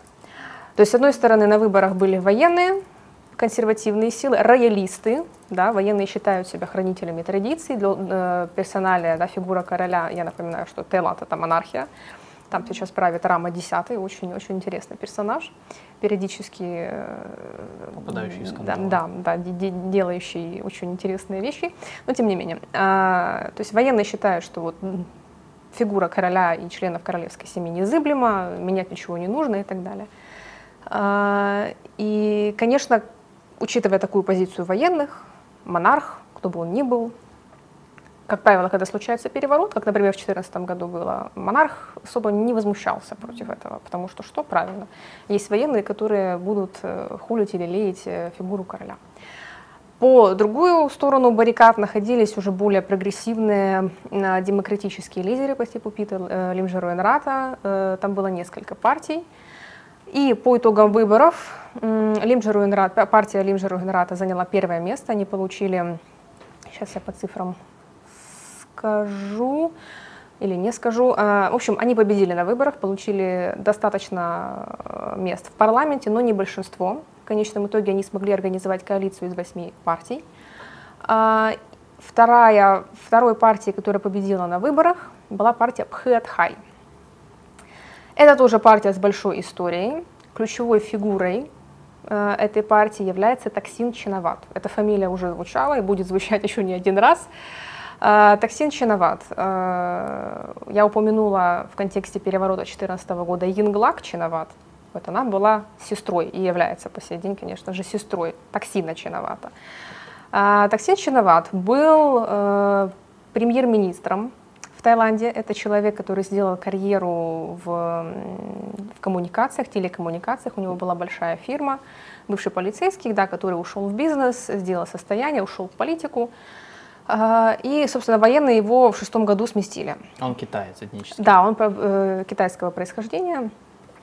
Э, начал карьеру в полиции, очень удачно женился на дочери э, одного из, то ли он был полковник полиции, то ли что-то такое. Смог организовать себе бизнес, выбился в политику, стал премьер-министром. Стало известно в шестом году о том, что его семья продала часть вот этой вот компании, которую он э, создал инвесторам в Сингапуре за более чем полтора миллиарда долларов и не уплатили ни налоги. И вот это вот послужило, значит, э, поводом к скандалу, к протестам, к новым выборам. Э, из-за большинства нарушений Конституционный суд признал эти выборы недействительными. И, короче, военные решили, что все, пора заканчивать этот хаос. И в шестом году организовали переворот, сместили Чиновата, он впоследствии бежал за границу. То был в Великобритании, то в Черногории, то в Эмиратах он вроде бы сейчас. Вот 15 лет он находится в изгнании. Но семья Чиноват, клан Чиноват, по сути, все еще продолжают оставаться и быть э, влиятельными людьми в, внутри страны. Вот, собственно, Янглак Чиноват, сестра, э, смогла получить пост премьера э, впоследствии. Там тоже было не все хорошо с выборами. Почему случился перевод в 2014 году? Потому что выборы признали, которые прошли в 2014 году, неконституционными, неправильными, незаконными и так далее. И военные решили, что все, давайте будем смещать. Э, Инглак Чинова тоже бежала за границу и по сей день э, где-то там в изгнании, я думаю, себя неплохо чувствует на самом деле. То есть вот э, между военными и кланом Чиноват на протяжении долгих-долгих лет, с тех пор, как Таксин Чиноват пришел к власти, вот идет такая борьба. Они, по сути, являются вражескими лагерями. И в этой партии Пхэтхай, которую, по сути, ну, курирует Таксин Чиноват, находясь э, за границей, одним из лидеров этой партии является его дочь Петангтарн, я помню, Петангтарн Чиноват. А, она не является лидером партии, но там у них несколько таких влиятельных есть но людей. Она тоже одна из кандидаток в премьер. Да, да, да. Партия да. Пхэтхай, сейчас, сейчас я до этого дойду. Э, в общем, партия Пхэтхай заняла второе место. И она входила в эту коалицию из восьми э, партий, демократическую коалицию. А, премьер-министр э, в Таиланде утверждается путем голосования в парламенте. Но поскольку, большинством, естественно, да, но поскольку там 500, 512 человек, по-моему, всего, включая 250 сенаторов, 249 на данный момент, поскольку Сенат является абсолютно провоенным и консервативным, было изначально понятно, что они не поддержат кандидатуру Лимджеру Инрата, потому что он выступал с довольно прогрессивными и реально резкими радикальными реформами а, в отношении военных. Он предлагал вообще видение Лимджа Инрата состояло в том, что нужно вообще упразднять все вот это вот традиционализм, это все, э, это все уже в себя изжило, анахронизм, и это нужно, нужно менять всю систему, нужно снижать э, влияние военных, нужно сокращать вообще расходы на э, обороноспособность и так далее. Ну, это же такая прогрессивная, как это, либеральная вестернизация на максималках. Ну, типа. ну по, от, откуда это все же идет. Да, я просто читаю про него. Из Гарварда. Не только из Гарварда. Его же вся жизнь, она по сути была пропитана влиянием коллективного Запада, причем не просто, э, он же не просто не только учился в Гарварде, ну, мало того, что он является, он, он сам из влиятельной семьи, которая была, ну, вхожа в политические круги Таиланда, то есть это не простая семья, он не бедный студент, который сам там стал да. Э, но он учился, вот я читаю, что его отправили уже в 11 лет, его отправили в Новую Зеландию, угу. где он учился, жил у приемной семьи, э, работал там, даже разносил газеты, там и молоко, ну, короче, то есть он жил в этой среде, он смотрел на английском языке новозеландские австралийское телевидение, где в основном показывали либо сериалы, либо дебаты в парламенте у них, ну они же по британски, да, да, они да, же, у них да, дебаты, да, как в Британии. Да. И он тогда, ну как он сам, сам говорит, что он именно тогда загорелся политикой, когда видел эти все дебаты, то есть он проникся вот этой британско, вот англосаксонской, как это часто говорят, да, вот этой Он, вот если моделью. я не, не ошибаюсь, поддерживал в свое время Альянс молочного чая, есть такое онлайн-движение в Юго-Восточной Азии, Milk Tea Alliance. Онлайн, да. Да, я когда-то про него писала, сейчас я скину ссылку на свой пост в телеграм-канале, движение за демократию, если коротко это писать. И чай, собственно, является символом этого движения, поскольку чай — это продукт, который объединяет все эти страны, у каждого там своя какая-то традиция, как этот чай нужно пить и так далее. Сейчас, одну минуту, я скачаю, скачаю ссылку на этот пост и кину его в чат. Вот, э, поэтому э, Лим Джаруинрад, как глава партии, которая победила на выборах, был ключевым кандидатом в премьер-министры. Но поскольку, как я уже сказала, парламент, э, ну как бы премьер избирается путем голосования в парламенте, нужно было получить большинство, Сенат ожидаемо не проголосовал за кандидатуру Питера Лимджеруэнрата. По конституции Таиланда голосовать за премьера ну, нужно, можно неограниченное число раз, то есть до тех пор, пока в конце концов вы кого-нибудь уже не выберете, слава богу. А, состоялось второе голосование, э, это было в, в прошлом месяце, состоялось второе голосование, на котором опять-таки э, Пита Лимджеру Энрад пролетел, uh-huh. не, не смог получить большинство. Помимо того, что он... Пред... Можешь, пожалуйста, я тебе ссылку да, скину? Да, я вижу. А помимо того, что он предлагал ограничить влияние военных и постепенно приводить Таиланд к тому, чтобы сократить влияние военных и вообще упразднить, в принципе, это как касту и как элиту, он продвигал радикальную э, реформу, так называемого лизе мажесте, это относительно критики в адрес э, монарха. Очень, это, это такой вот пункт в Уголовном кодексе Таиланда, за счет которой часто эксплуатируется и используется против неугодных. Э, вот когда были протесты, например, молодежные в 2020 году, студенческие протесты, очень многих активистов по поводу, из, именно вот из-за этого пункта э, арестовывали, сажали в тюрьмы и так далее. То есть критика в адрес монарха, критика в адрес членов королевской семьи. Это вот э, Елим Жеруэнрат предлагал упразднить вот этот момент, упразднить эту, эту, вот этот пункт из Уголовного кодекса. То есть не э, наказывать людей за критику в адрес королевской семьи что, конечно же, ни военным, ни, никому не нравится из консервативных и правых. Э, и вот это два вот таких пункта, которые вызывали бурю негодования со стороны правых сил, со стороны, конечно же, Сената. Они нашли там лазейку, э, попытались обвинить Лимшеру Инрата, что вот он нарушил правила закон, закона о выборах. Они нашли у него акции не какой-то несуществующей медиакомпании, а, а по закону, вроде как депутат и премьер не могут владеть никакими там, э, никакими бизнес там, да, активами и так далее. И по, поэтому из-за из этого это послужило поводом к тому, чтобы все, заблокировать кандидатуру Римжа Руэнрата, больше не выдвигать его на голосование и так далее. Я так понимаю, вот эти фотки были из парламента. Да, поэтому можно посмотреть на, на Пи- Пита 1, Пита 2, Пита 3 и все остальные Питы. Да, вот это, это вот э, его, да, это просто его реакция, когда он... э, Когда уже, сколько по-моему, это- голосовали? Три раза? Два. Два раза пока Потом что. его вообще заблочили, э, Да, его кандидатуру. И уже после первого голосования, ну потому что он не хотел отказываться от своих э, взглядов, не хотел отказываться от тех э, предложений и реформ, которые он продвигал. Да, вот. А, да. второй раз. Господи, боже мой. Да. Э, Не хотел от этого отказа. Это вот да, когда уже второй раз за него не проголосовали. Мол, Здесь какая большая смешно. неожиданность. Здесь да. ему уже смешно. и на этом- Но сейчас смотри, его, получается, уже Абсурд. полностью заблочили. Сейчас. Щас. А, Конституционный суд сказал, что все, вот у него есть активы, он не может уже принимать участие в голосовании, но партия «Движение вперед», партия Римжару Инрата подали петицию в Конституционный суд, что якобы нет, давайте мы это все дело разблокируем, потому что вы там, это все незаконно, это все неправильно, нет у него никаких акций. Пока, то есть, э, кандидатура Римжару Инрата в подвешенном состоянии, но учитывая, что он, опять-таки, не будет отказываться от своих, э, своих реформ, вряд ли что-то там поменяется.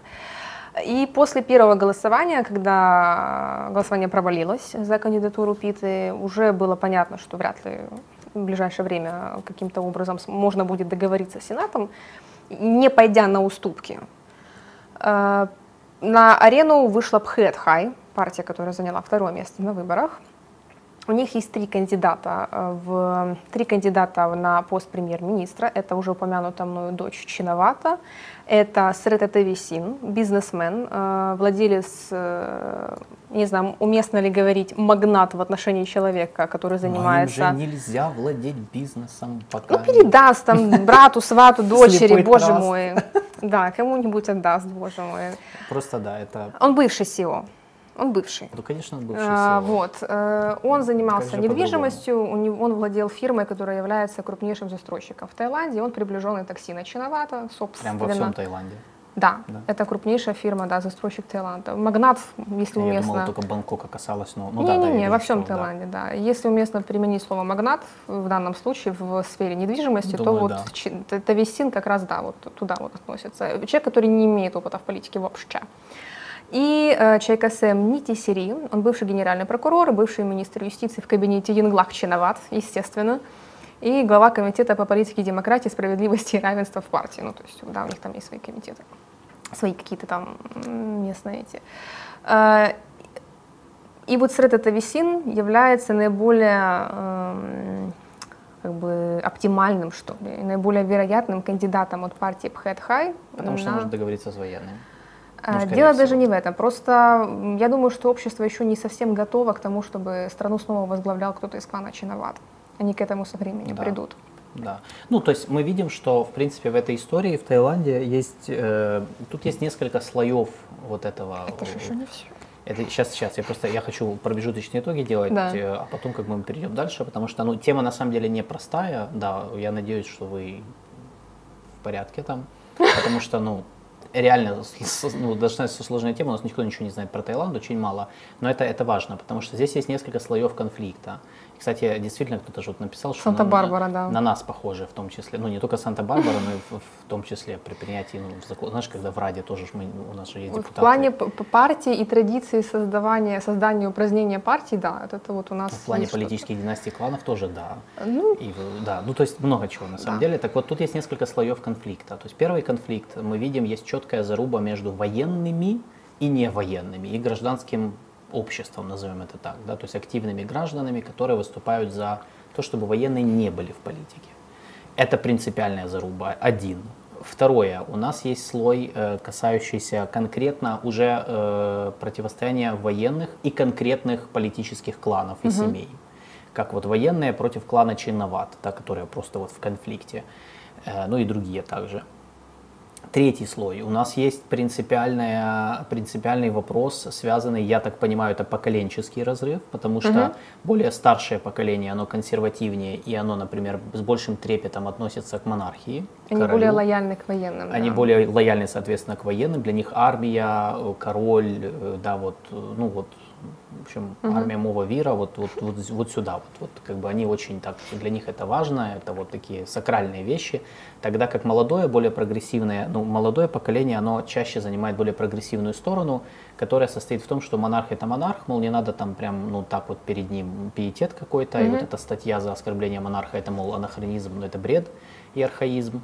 Э, военные тоже не должны быть в политике, что за бред, они должны быть, как во всех там, например, здоровых демократиях отделены, да, то есть как uh-huh. бы вооруженные силы это одно, гражданское правительство другое. И здесь у нас тоже есть принципиальное столкновение. По сути, Таиланд переживает вот эту политическую трансформацию, связанную с вот этим вот кризисом.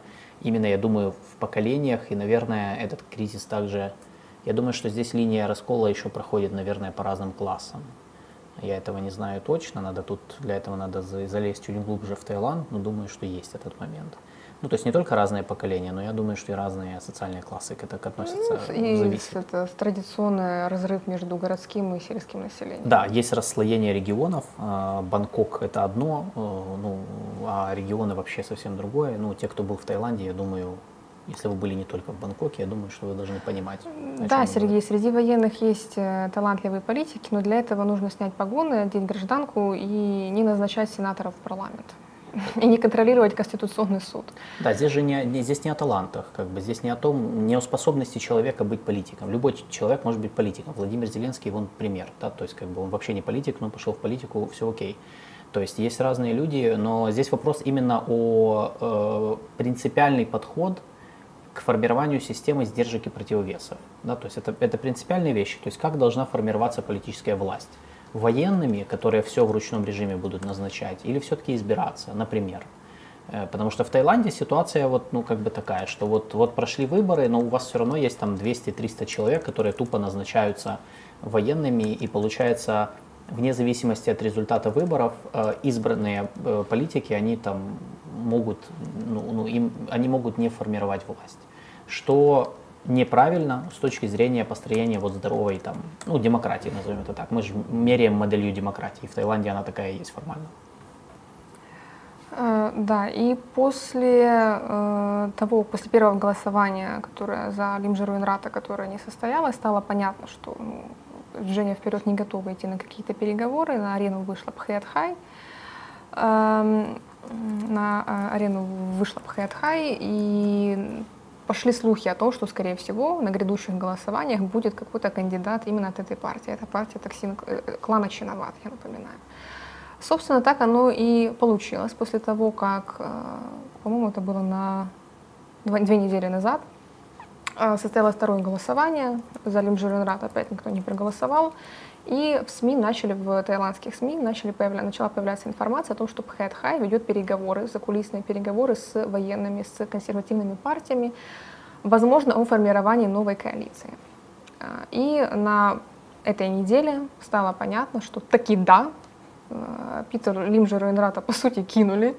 Пхэт Хай вышли из восьми партийной коалиции, заявили о том, что они будут формировать новую коалицию. Движение вперед, конечно, разразилось критикой в адрес High.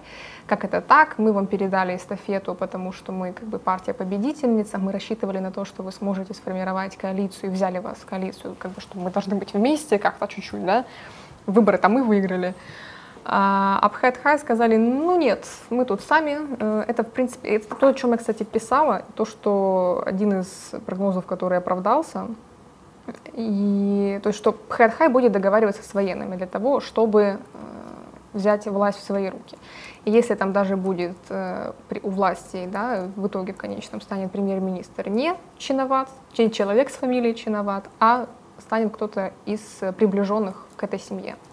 Что касается самого токсина Чиновата, э, накануне выборов, буквально там что-то за две или три недели, э, Петенгран, Петенгтарн, Петенгтарн Чиноват родила второго ребенка, и э, она всю, получается, предвыборную кампанию была в положении. Э, по-моему, это, это, это прям achievement. И э, она заявила о том, что в скором времени ожидается, что Токсин Чиноват вернется в страну для того, чтобы посмотреть на внука. Но на прошлой неделе, нет, на этой неделе, она заявила в Инстаграме, в социальных сетях о том, что это вопрос решенный, возвращение Токсина Чиновата вопрос решенный, и он вернется в страну 10 августа. Это говорит о том, косвенно может говорить о том, что все-таки переговорный процесс с военными идет э, неплохо, идет вполне успешно, и военные настолько не хотят э, видеть у власти кого-то из движения вперед, либо Лимджера Инрата, либо какого-то другого кандидата, настолько не хотят видеть прогрессивных демократов у власти, что они готовы пойти на сделку с кланом Чиноват. А я напомню, что все эти, все, все эти годы между ними э, точились сосуточки, Э, был, был, э, была, как бы, ну, по сути, политическая война. То есть они готовы заключить сделку, при какое-то примирение только для того, чтобы демократы не получили власть в свои руки и не снесли, в общем-то, военную элиту с концами. А поэтому Пхэтхай просто кинули Питу Лимджеру Инрата и заявили о том, что они будут формировать новое правительство. А, но, да, новое, будут формировать правительство с более мелкими партиями. То есть, да, Head э, High, Движение вперед, такие э, довольно многочисленные партии, там еще есть куча разных более мелких, э, какие-то есть очень давние партии, которые там были созданы еще в 40-х, например, годах, и у них сейчас, они сейчас не на пике своей популярности, но они все еще присутствуют, имеют какое-то влияние, присутствуют в парламенте и так далее. Uh-huh.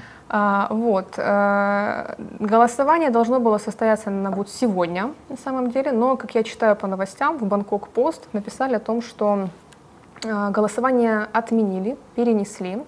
Сейчас спикером Нижней палаты парламента является Ван Мухаммад Нурмата. А, именно он сегодня объявил о том, что голосование нужно перенести. Почему? Потому что он приближенный к клану Чиноват. Он в свое время даже возглавлял а, партию, а, сейчас я скажу, как она называется, или не скажу. Да, в общем, он возглавлял одну из партий и, в общем-то, является ближайшим, одним из ближайших приближенных к клану Чинова. Поэтому пока сейчас Конституционный суд, который заявил, что им нужно время, чтобы рассмотреть петицию по поводу Пита Лимджеру Инрата и принять какое-то решение, а Конституционный суд заявил, что им нужно время до 16 августа.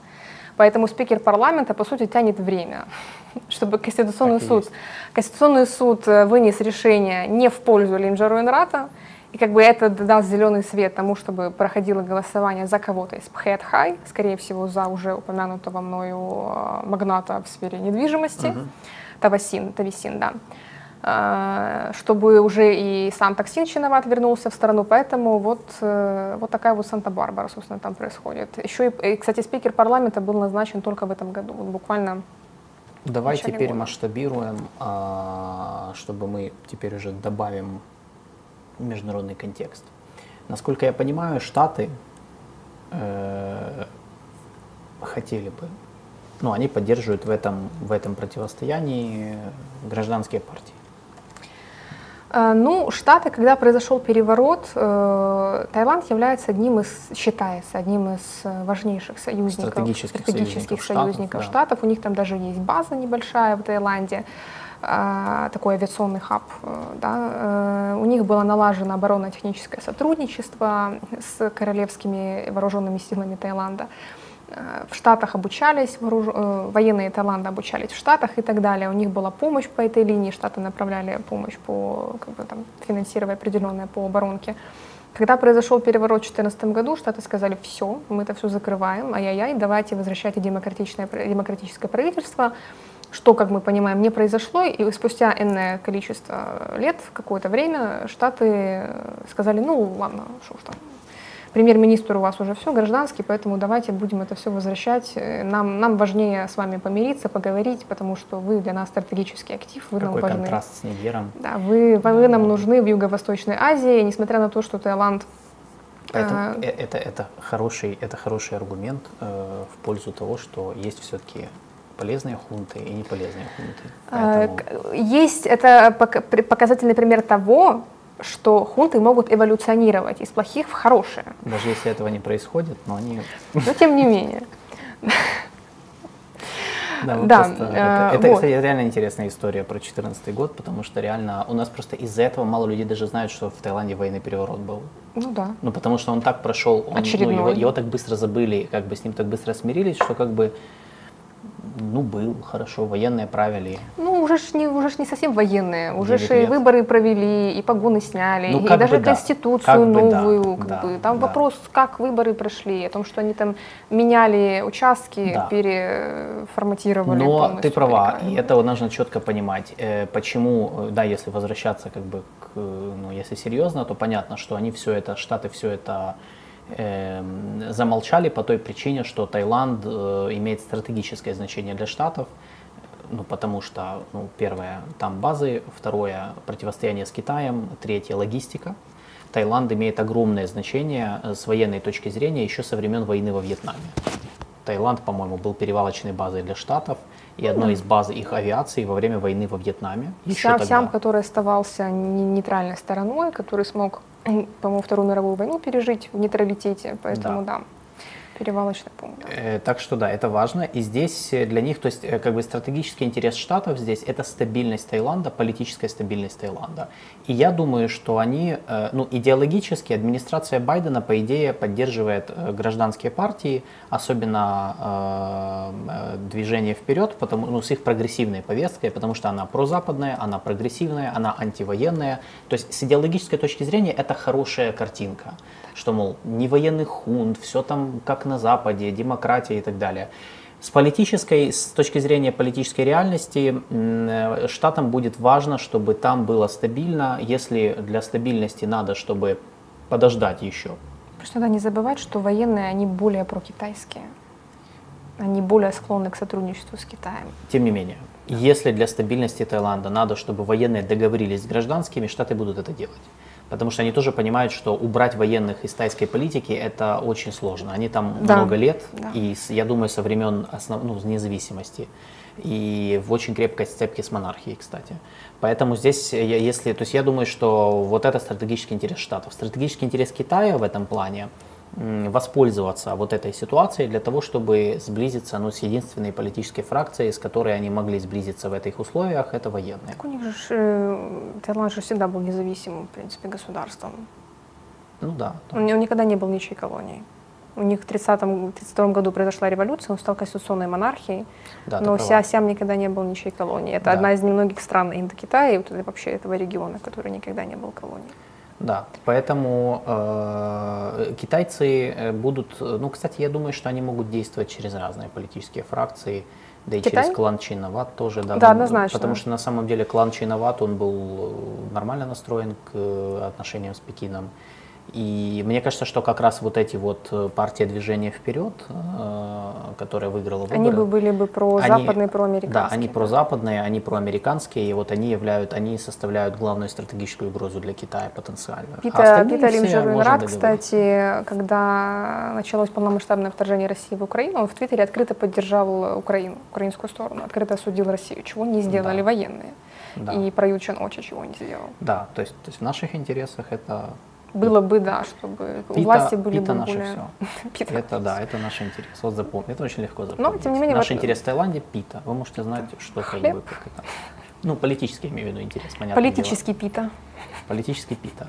И эм, забыл из-за политической питы, что хотел сказать. Видишь, я просто так Нет, не против Китая не настроены, Сергей. В отношении Таиланда вообще есть такой термин «бамбуковая дипломатия». Это означает, что внешняя политика Таиланда склонна как бамбук под давлением ветра качаться то в одну сторону, то в другую. да. Ну, в общем, такой красивый азиатский э, аналог э, термину балансирование. Или Да. многовекторность, как хотите. Да. Есть целая книга, написанная одним таиландским международником «Бамбуковая дипломатия Таиланда», так и называется. Да. А, да, «Анна и король» — это фильм про Таиланд. Очень классный, кстати, советую.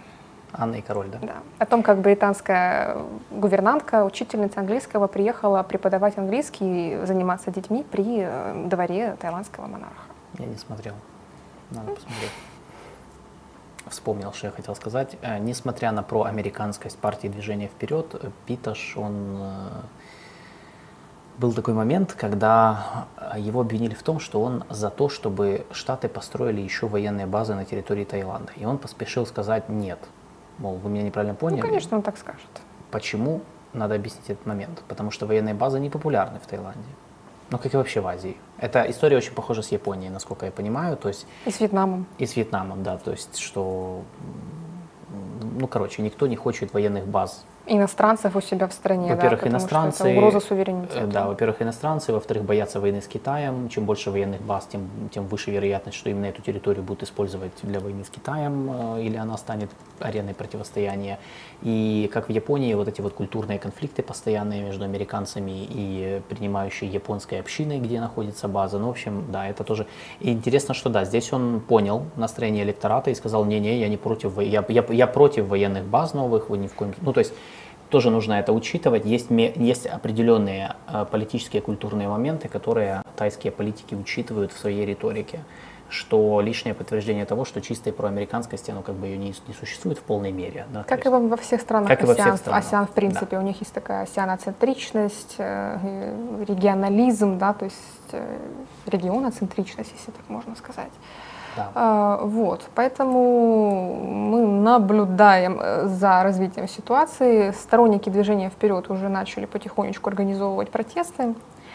Даже я где-то читала мнение о том, что Конституционный суд может вообще ликвидировать партию движения вперед, как это часто уже бывало в истории Таиланда. Но вряд ли они это сделают, потому что эта сила политическая достаточно популярна в стране, особенно среди молодежи, прогрессивной молодежи, вот из того разряда, который организовывал протесты в 2020 году, которые носили в том числе и антимонархический характер.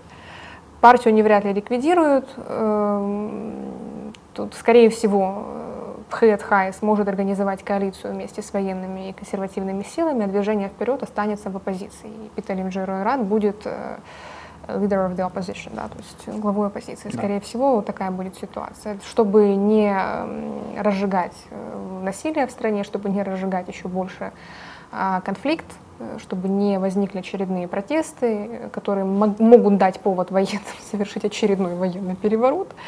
Еще неизвестно, как, э, ну, известно, но еще есть разные сценарии, э, как отреагирует Таиланд на возвращение токсина чиновата в страну. Да. Наша подписчица Ольга Замула пишет, король Таиланда, генерал-адмирал, главный маршал авиации. Конечно, Да, он спортсмен, военный комсомолец и все проще, да, он прочее, военный да, летчик, ну, да. э, Его жена генерал тоже, кстати, генеральша. Получается, она Какая последняя?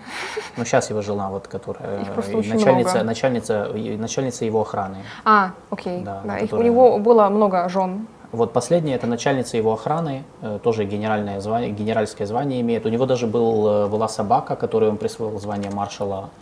Э, И после того, как собака умерла, он четырехдневный траур объявил по всей стране. И похороны с почестями военными. Да. Теперь Король вы там понимаете студентов, которые Там выступали очень интересный да, король, против монархии? почитайте. Вы просто получите Сейчас, удовольствие. я хочу Он найти, вот как бы- я хочу найти фотографию там, где вот он, куда он в Германию приехал, в, в чем? в чем, в чем-то, В чем-то. в чем-то. Да, сейчас я вам, да, я нашла эти фотографии замечательные. Это он приехал а, с визитом в в Германию. Его встречали, в принципе, как это, ну, как это нужно встречать короля. Сейчас я Он военный летчик, и еще он же еще во- этот. эм, ну, кстати, не фейк, он реально военный летчик, и он пилот вертолета. То есть он, он реально он проходил. То есть я, я предполагаю, никогда его не видел за штурвалом, но вроде бы он умеет, он реально Ну, умеет. это, с- это же как бы традиционно для всех э, Да. современных монархий, чтобы да, члены королевской семьи, мужчины так или иначе имели В военной како- академии, какой-то да, военный да, опыт. Да, да, там. да. Его отец такой же был, его, собственно, проходил. Да, да. Да, вот это король Но стоит это до, спиной. Подожди, это до того, как он король был, по-моему. Нет. Это еще, это уже при... Я- Ты уверена в этом? я Потому что я видел эту фотку, и мне казалось, что это до того, как он стал королем. Да. В любом случае он был, даже если он не был Он был королем, а принцем, я помню, наследный принц был, да, даже так если- иначе. мне кажется, что это, да. обалденная тайская, тату- тайская татуировка, вот да, собственно, вот наследный принц. Представляете себе, представляете, вот, например, принца Уильяма в таком видочке. Да, мне просто пишут, как принц Гарри, это не принц Гарри, это... Принц Уильям. принц Гарри очень... Принц Уильям или еще год назад принц Чарльз. Вот представьте себе принца Чарльза, Да, да. Ну, который короче, приехал в Германию. У них, э, да, он король с 2016 года, когда умер его отец, э, который был одним из самых, я думаю, долговечных королей Да, в мире, не только в Азии, вообще в мире, там на уровне с Елизаветой, но Елизавета всех пережила вообще практически. Поэтому, да, там, ну, короче, интересная страна, интересные люди. Да, тут даже когда монархи. пытаешься, вводишь э, в Google король Рама на английском, King Rama, сразу выскакивает crop top, то есть топик. Там Ну, кто-то. ну да, да. А, да, вот есть тоже еще замечательно. Ну, короче, можете погуглить. Да, давай э, сейчас, да. я говорю, это отдельно про Да. него можно, Очень интересный персонаж. да. Так что, Ну, то, что он там летчик, маршал, что там еще. Это все такое, это все. да, так что, в общем, да, мы вас, вам пару интересных, я надеюсь, фактов про Таиланд рассказали. Таких немножко, конечно, хайповых, попсовых, ну что делать. Ну Всё? чего? По этой чего? теме все. Э, Ну да, то есть там Я кризис думаю, развивается, продолжается. Да, мы будем мониторить, просто решили вам апдейты сделать. Я надеюсь, что... Кто еще sorry, не подписался на Драконрю, подписывайтесь, Да, пожалуйста. я напоминаю, подписывайтесь на наш канал. Э, Мы, мы можем грузить, как сегодня, но слушайте, это, не, это необходимая жертва. Кто еще вам об этом расскажет? Да, это необходимая жертва, если вы хотите знать международный контекст и понимать, что происходит. Э, Тай- Важно, то, что в Таиланде происходит, важно с точки зрения будущего китайско-американского противостояния. Э, В Таиланде сложная политика, но от нее будет зависеть в том числе, кто победит в этом противостоянии напрямую. Потому что Таиланд огромное значение играет для Штатов на уровне с Филиппинами. Я бы даже сказал, что больше, потому что Филиппины там по-разному все развивалось, но вот очень-очень важное значение имеет именно в этом плане. Последняя тема. Я ж в начале Все-таки будем, да?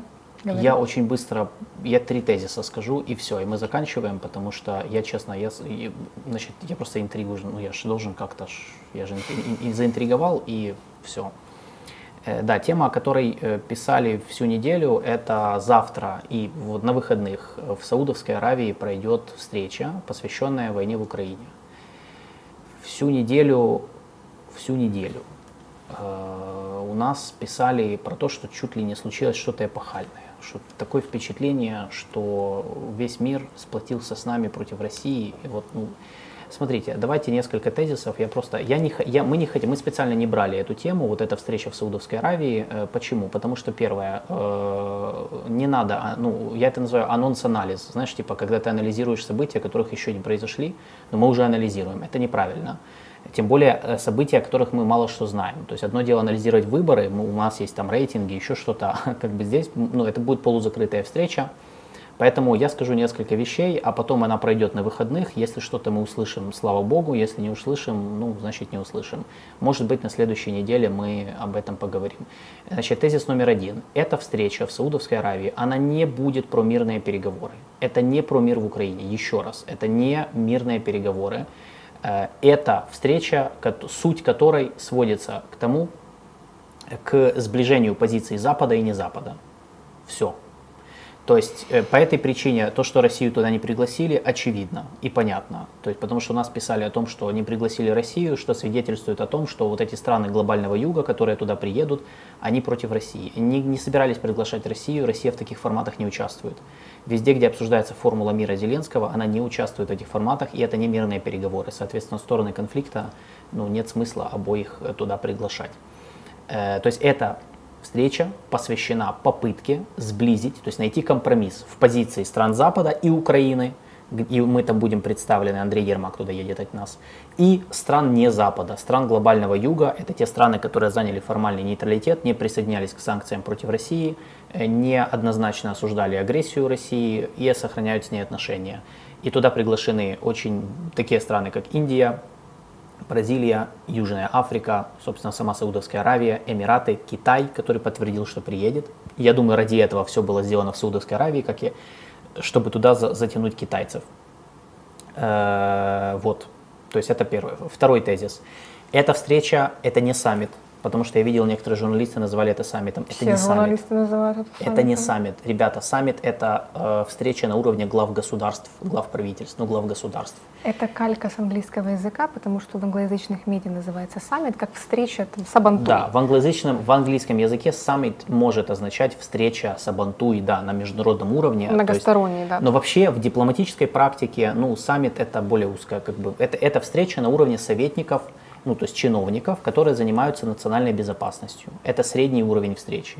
Это могут быть разные чиновники, ну, потому что не все, ну, нет уж каких-то четких должностей. Кто-то где-то помощник президента, где-то спецпредставитель, как Салливан, например, советник приедет. Где-то да. глава офиса президента и такое бывает, да. Где-то вот, ну, то есть как у нас. да, на- Скорее, по-моему, советник по нацбезопасности. едет, Да, да, то есть. Ермак от нас поедет, он глава офиса президента, как бы, ну, то есть он формально не занимается нацбезопасностью, но так пол- получается он будет представлять, потому что, то есть почему? Потому что это будут люди, которые, э, хоть это и средний уровень чиновников, но это будут люди, которые имеют доступ к телу, назовем это так, к президентам своим. Поэтому да, встреча важная, это я не умаляю ее значение, но просто не называйте это, это не великий саммит государств, который Ял- Ялта 2023, который будет что-то решать. То есть это попытка, и, и последний мой тезис, э, это попытка вот именно найти, попробовать перетянуть на свою сторону вот эти страны глобального юга. Э, я не думаю, что это получится сделать в максималистском понимании, да, то есть чтобы они там ввели санкции, разорвали отношения с Россией, этого не будет. И они сами на это не настроены. Это, скорее всего, будет продолжением э, встречи, которая уже была в Копенгагене в месяц назад была встреча такая же в Копенгагене, в Дании, и я думаю, что это второй раунд. То есть это тот же формат, ничего не поменялось. Просто здесь, в Саудовской Аравии, то есть на более нейтральной территории, туда приедут китайцы, что очень важно. И я думаю, что это будет попытка как раз, то есть план минимум, я думаю, такой, чтобы эти страны держали дистанцию от России, ну, во всех возможных сферах. Все, это план минимум. То есть, мол, хорошо, сотрудничайте, сотрудничайте. Ну, по крайней мере, не надо э, дальше сближаться, торговать оружием, помогать обходить санкции, инициировать крупные проекты, ин- инвестировать в их экономику и так далее, и поставлять товары двойного значения.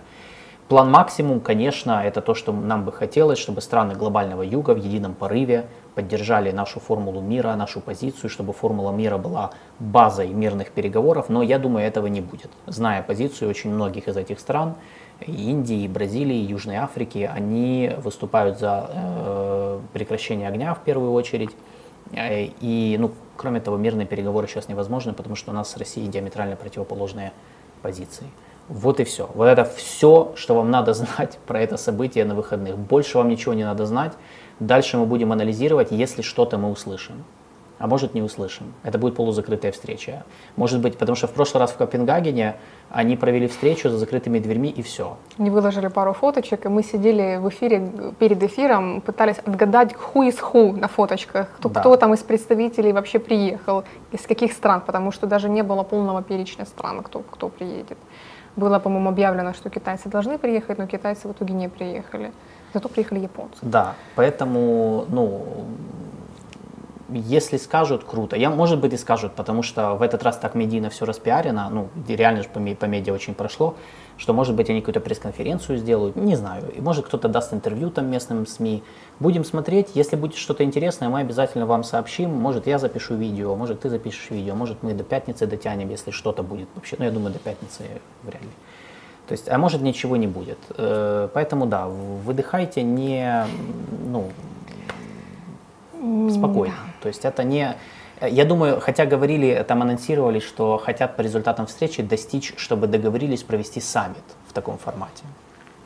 Э, Ну, это цель, это типа наш, я так понимаю, наши дипломаты, они бы хотели, чтобы сделали саммит со странами глобального юга, но здесь проблема. На саммит, саммиты созывают, чтобы принимать конкретные решения. Потому что ну, не созывают саммиты, чтобы поболтать. Ну реально, ну я не, не помню саммита, где просто такие собрались. Давайте поговорим. Саммит США АСЕАН, саммит США Океания. Там принимают Тут решения, Они тем не сели менее, да. поболтать.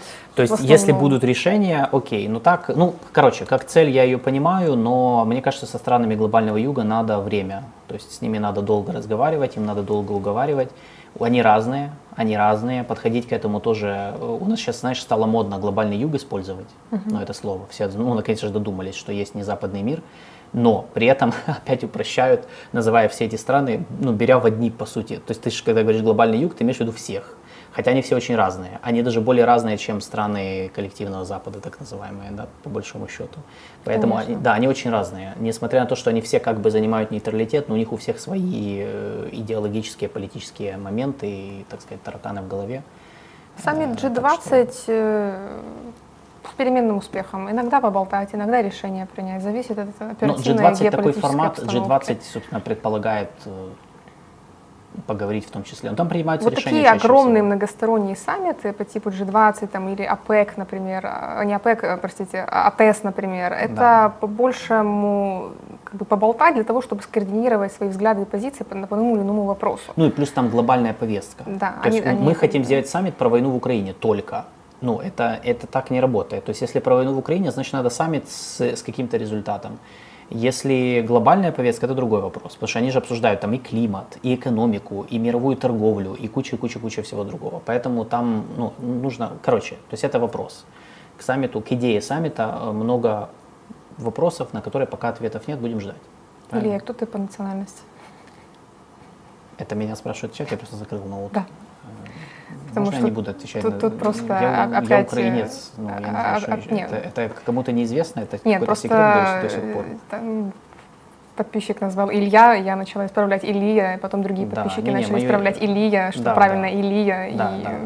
Не, меня зовут Илья, да, но я родился, возник не, вопрос, я родился ты- в Украине, всю жизнь здесь живу. Что вы Всё. хотите от меня? Я, честно говоря, удивлен, что это до сих пор секрет какой-то, до сих пор кто-то не знает. Ну, бу- будете знать. У тебя в Фейсбуке какой город стоит родной? Тайбэй или Пекин? Э, нет, этот, э, Ухань. Да, все. Да, по Фейсбуку не судите. Это проверка на, на, на этот, на, как это, блин, крутятся английские слова, в гол- в голове крутятся, э, на доверчивость. Доверчивость. Не, мне один раз на полном серьезе зашли в Facebook и начали спрашивать, а что у меня стоит э, такой-то город там. Действительно, я действительно из Уханя. Ты иранец? Боже мой, нет. Я даже никогда не был, кстати, в Иране, к сожалению. Кстати, да. Я хотел бы там Я побывать. бы тоже хотела страна. побывать, да. Э, кстати, про Иран э, нас несколько раз спрашивали. Хорошо, ты вот, вот просто вот Тут в чате задали вопрос.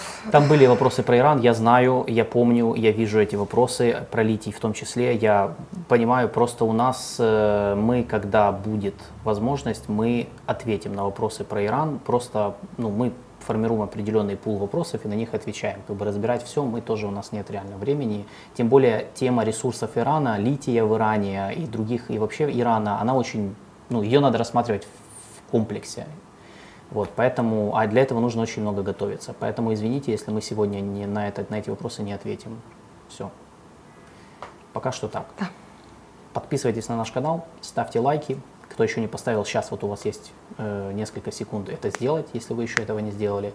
Э, оформите спонсорство по возможности, нас это очень радует и мотивирует дальше снимать видосы. Э, Если вы, я в описании добавлю все ссылки, которые мы сегодня кидали в чат, э, и добавлю тайм-коды уже после нашего эфира. Э, На следующей неделе у нас, как обычно, в пятницу в 14.00 обзор международки. Э, Возможно, будут еще эфиры, мы сообщим, потому что мы думали, делать ли эфир по Африке. Мы хотим сделать отдельный эфир с гостем про Африку, будем вам открывать африканистику. Так как мы не являемся глубокими экспертами по Африке, надо привлекать в том числе и других специалистов. Мы собираемся это сделать, но мы еще как бы ни с кем не договаривались, будем думать. И пока что, поэтому да, пока что по умолчанию пятница 14.00, а там посмотрим. И оставайтесь на связи, следите за обновлениями. Всем хорошего дня. Всем хороших выходных, всем пока. Пока.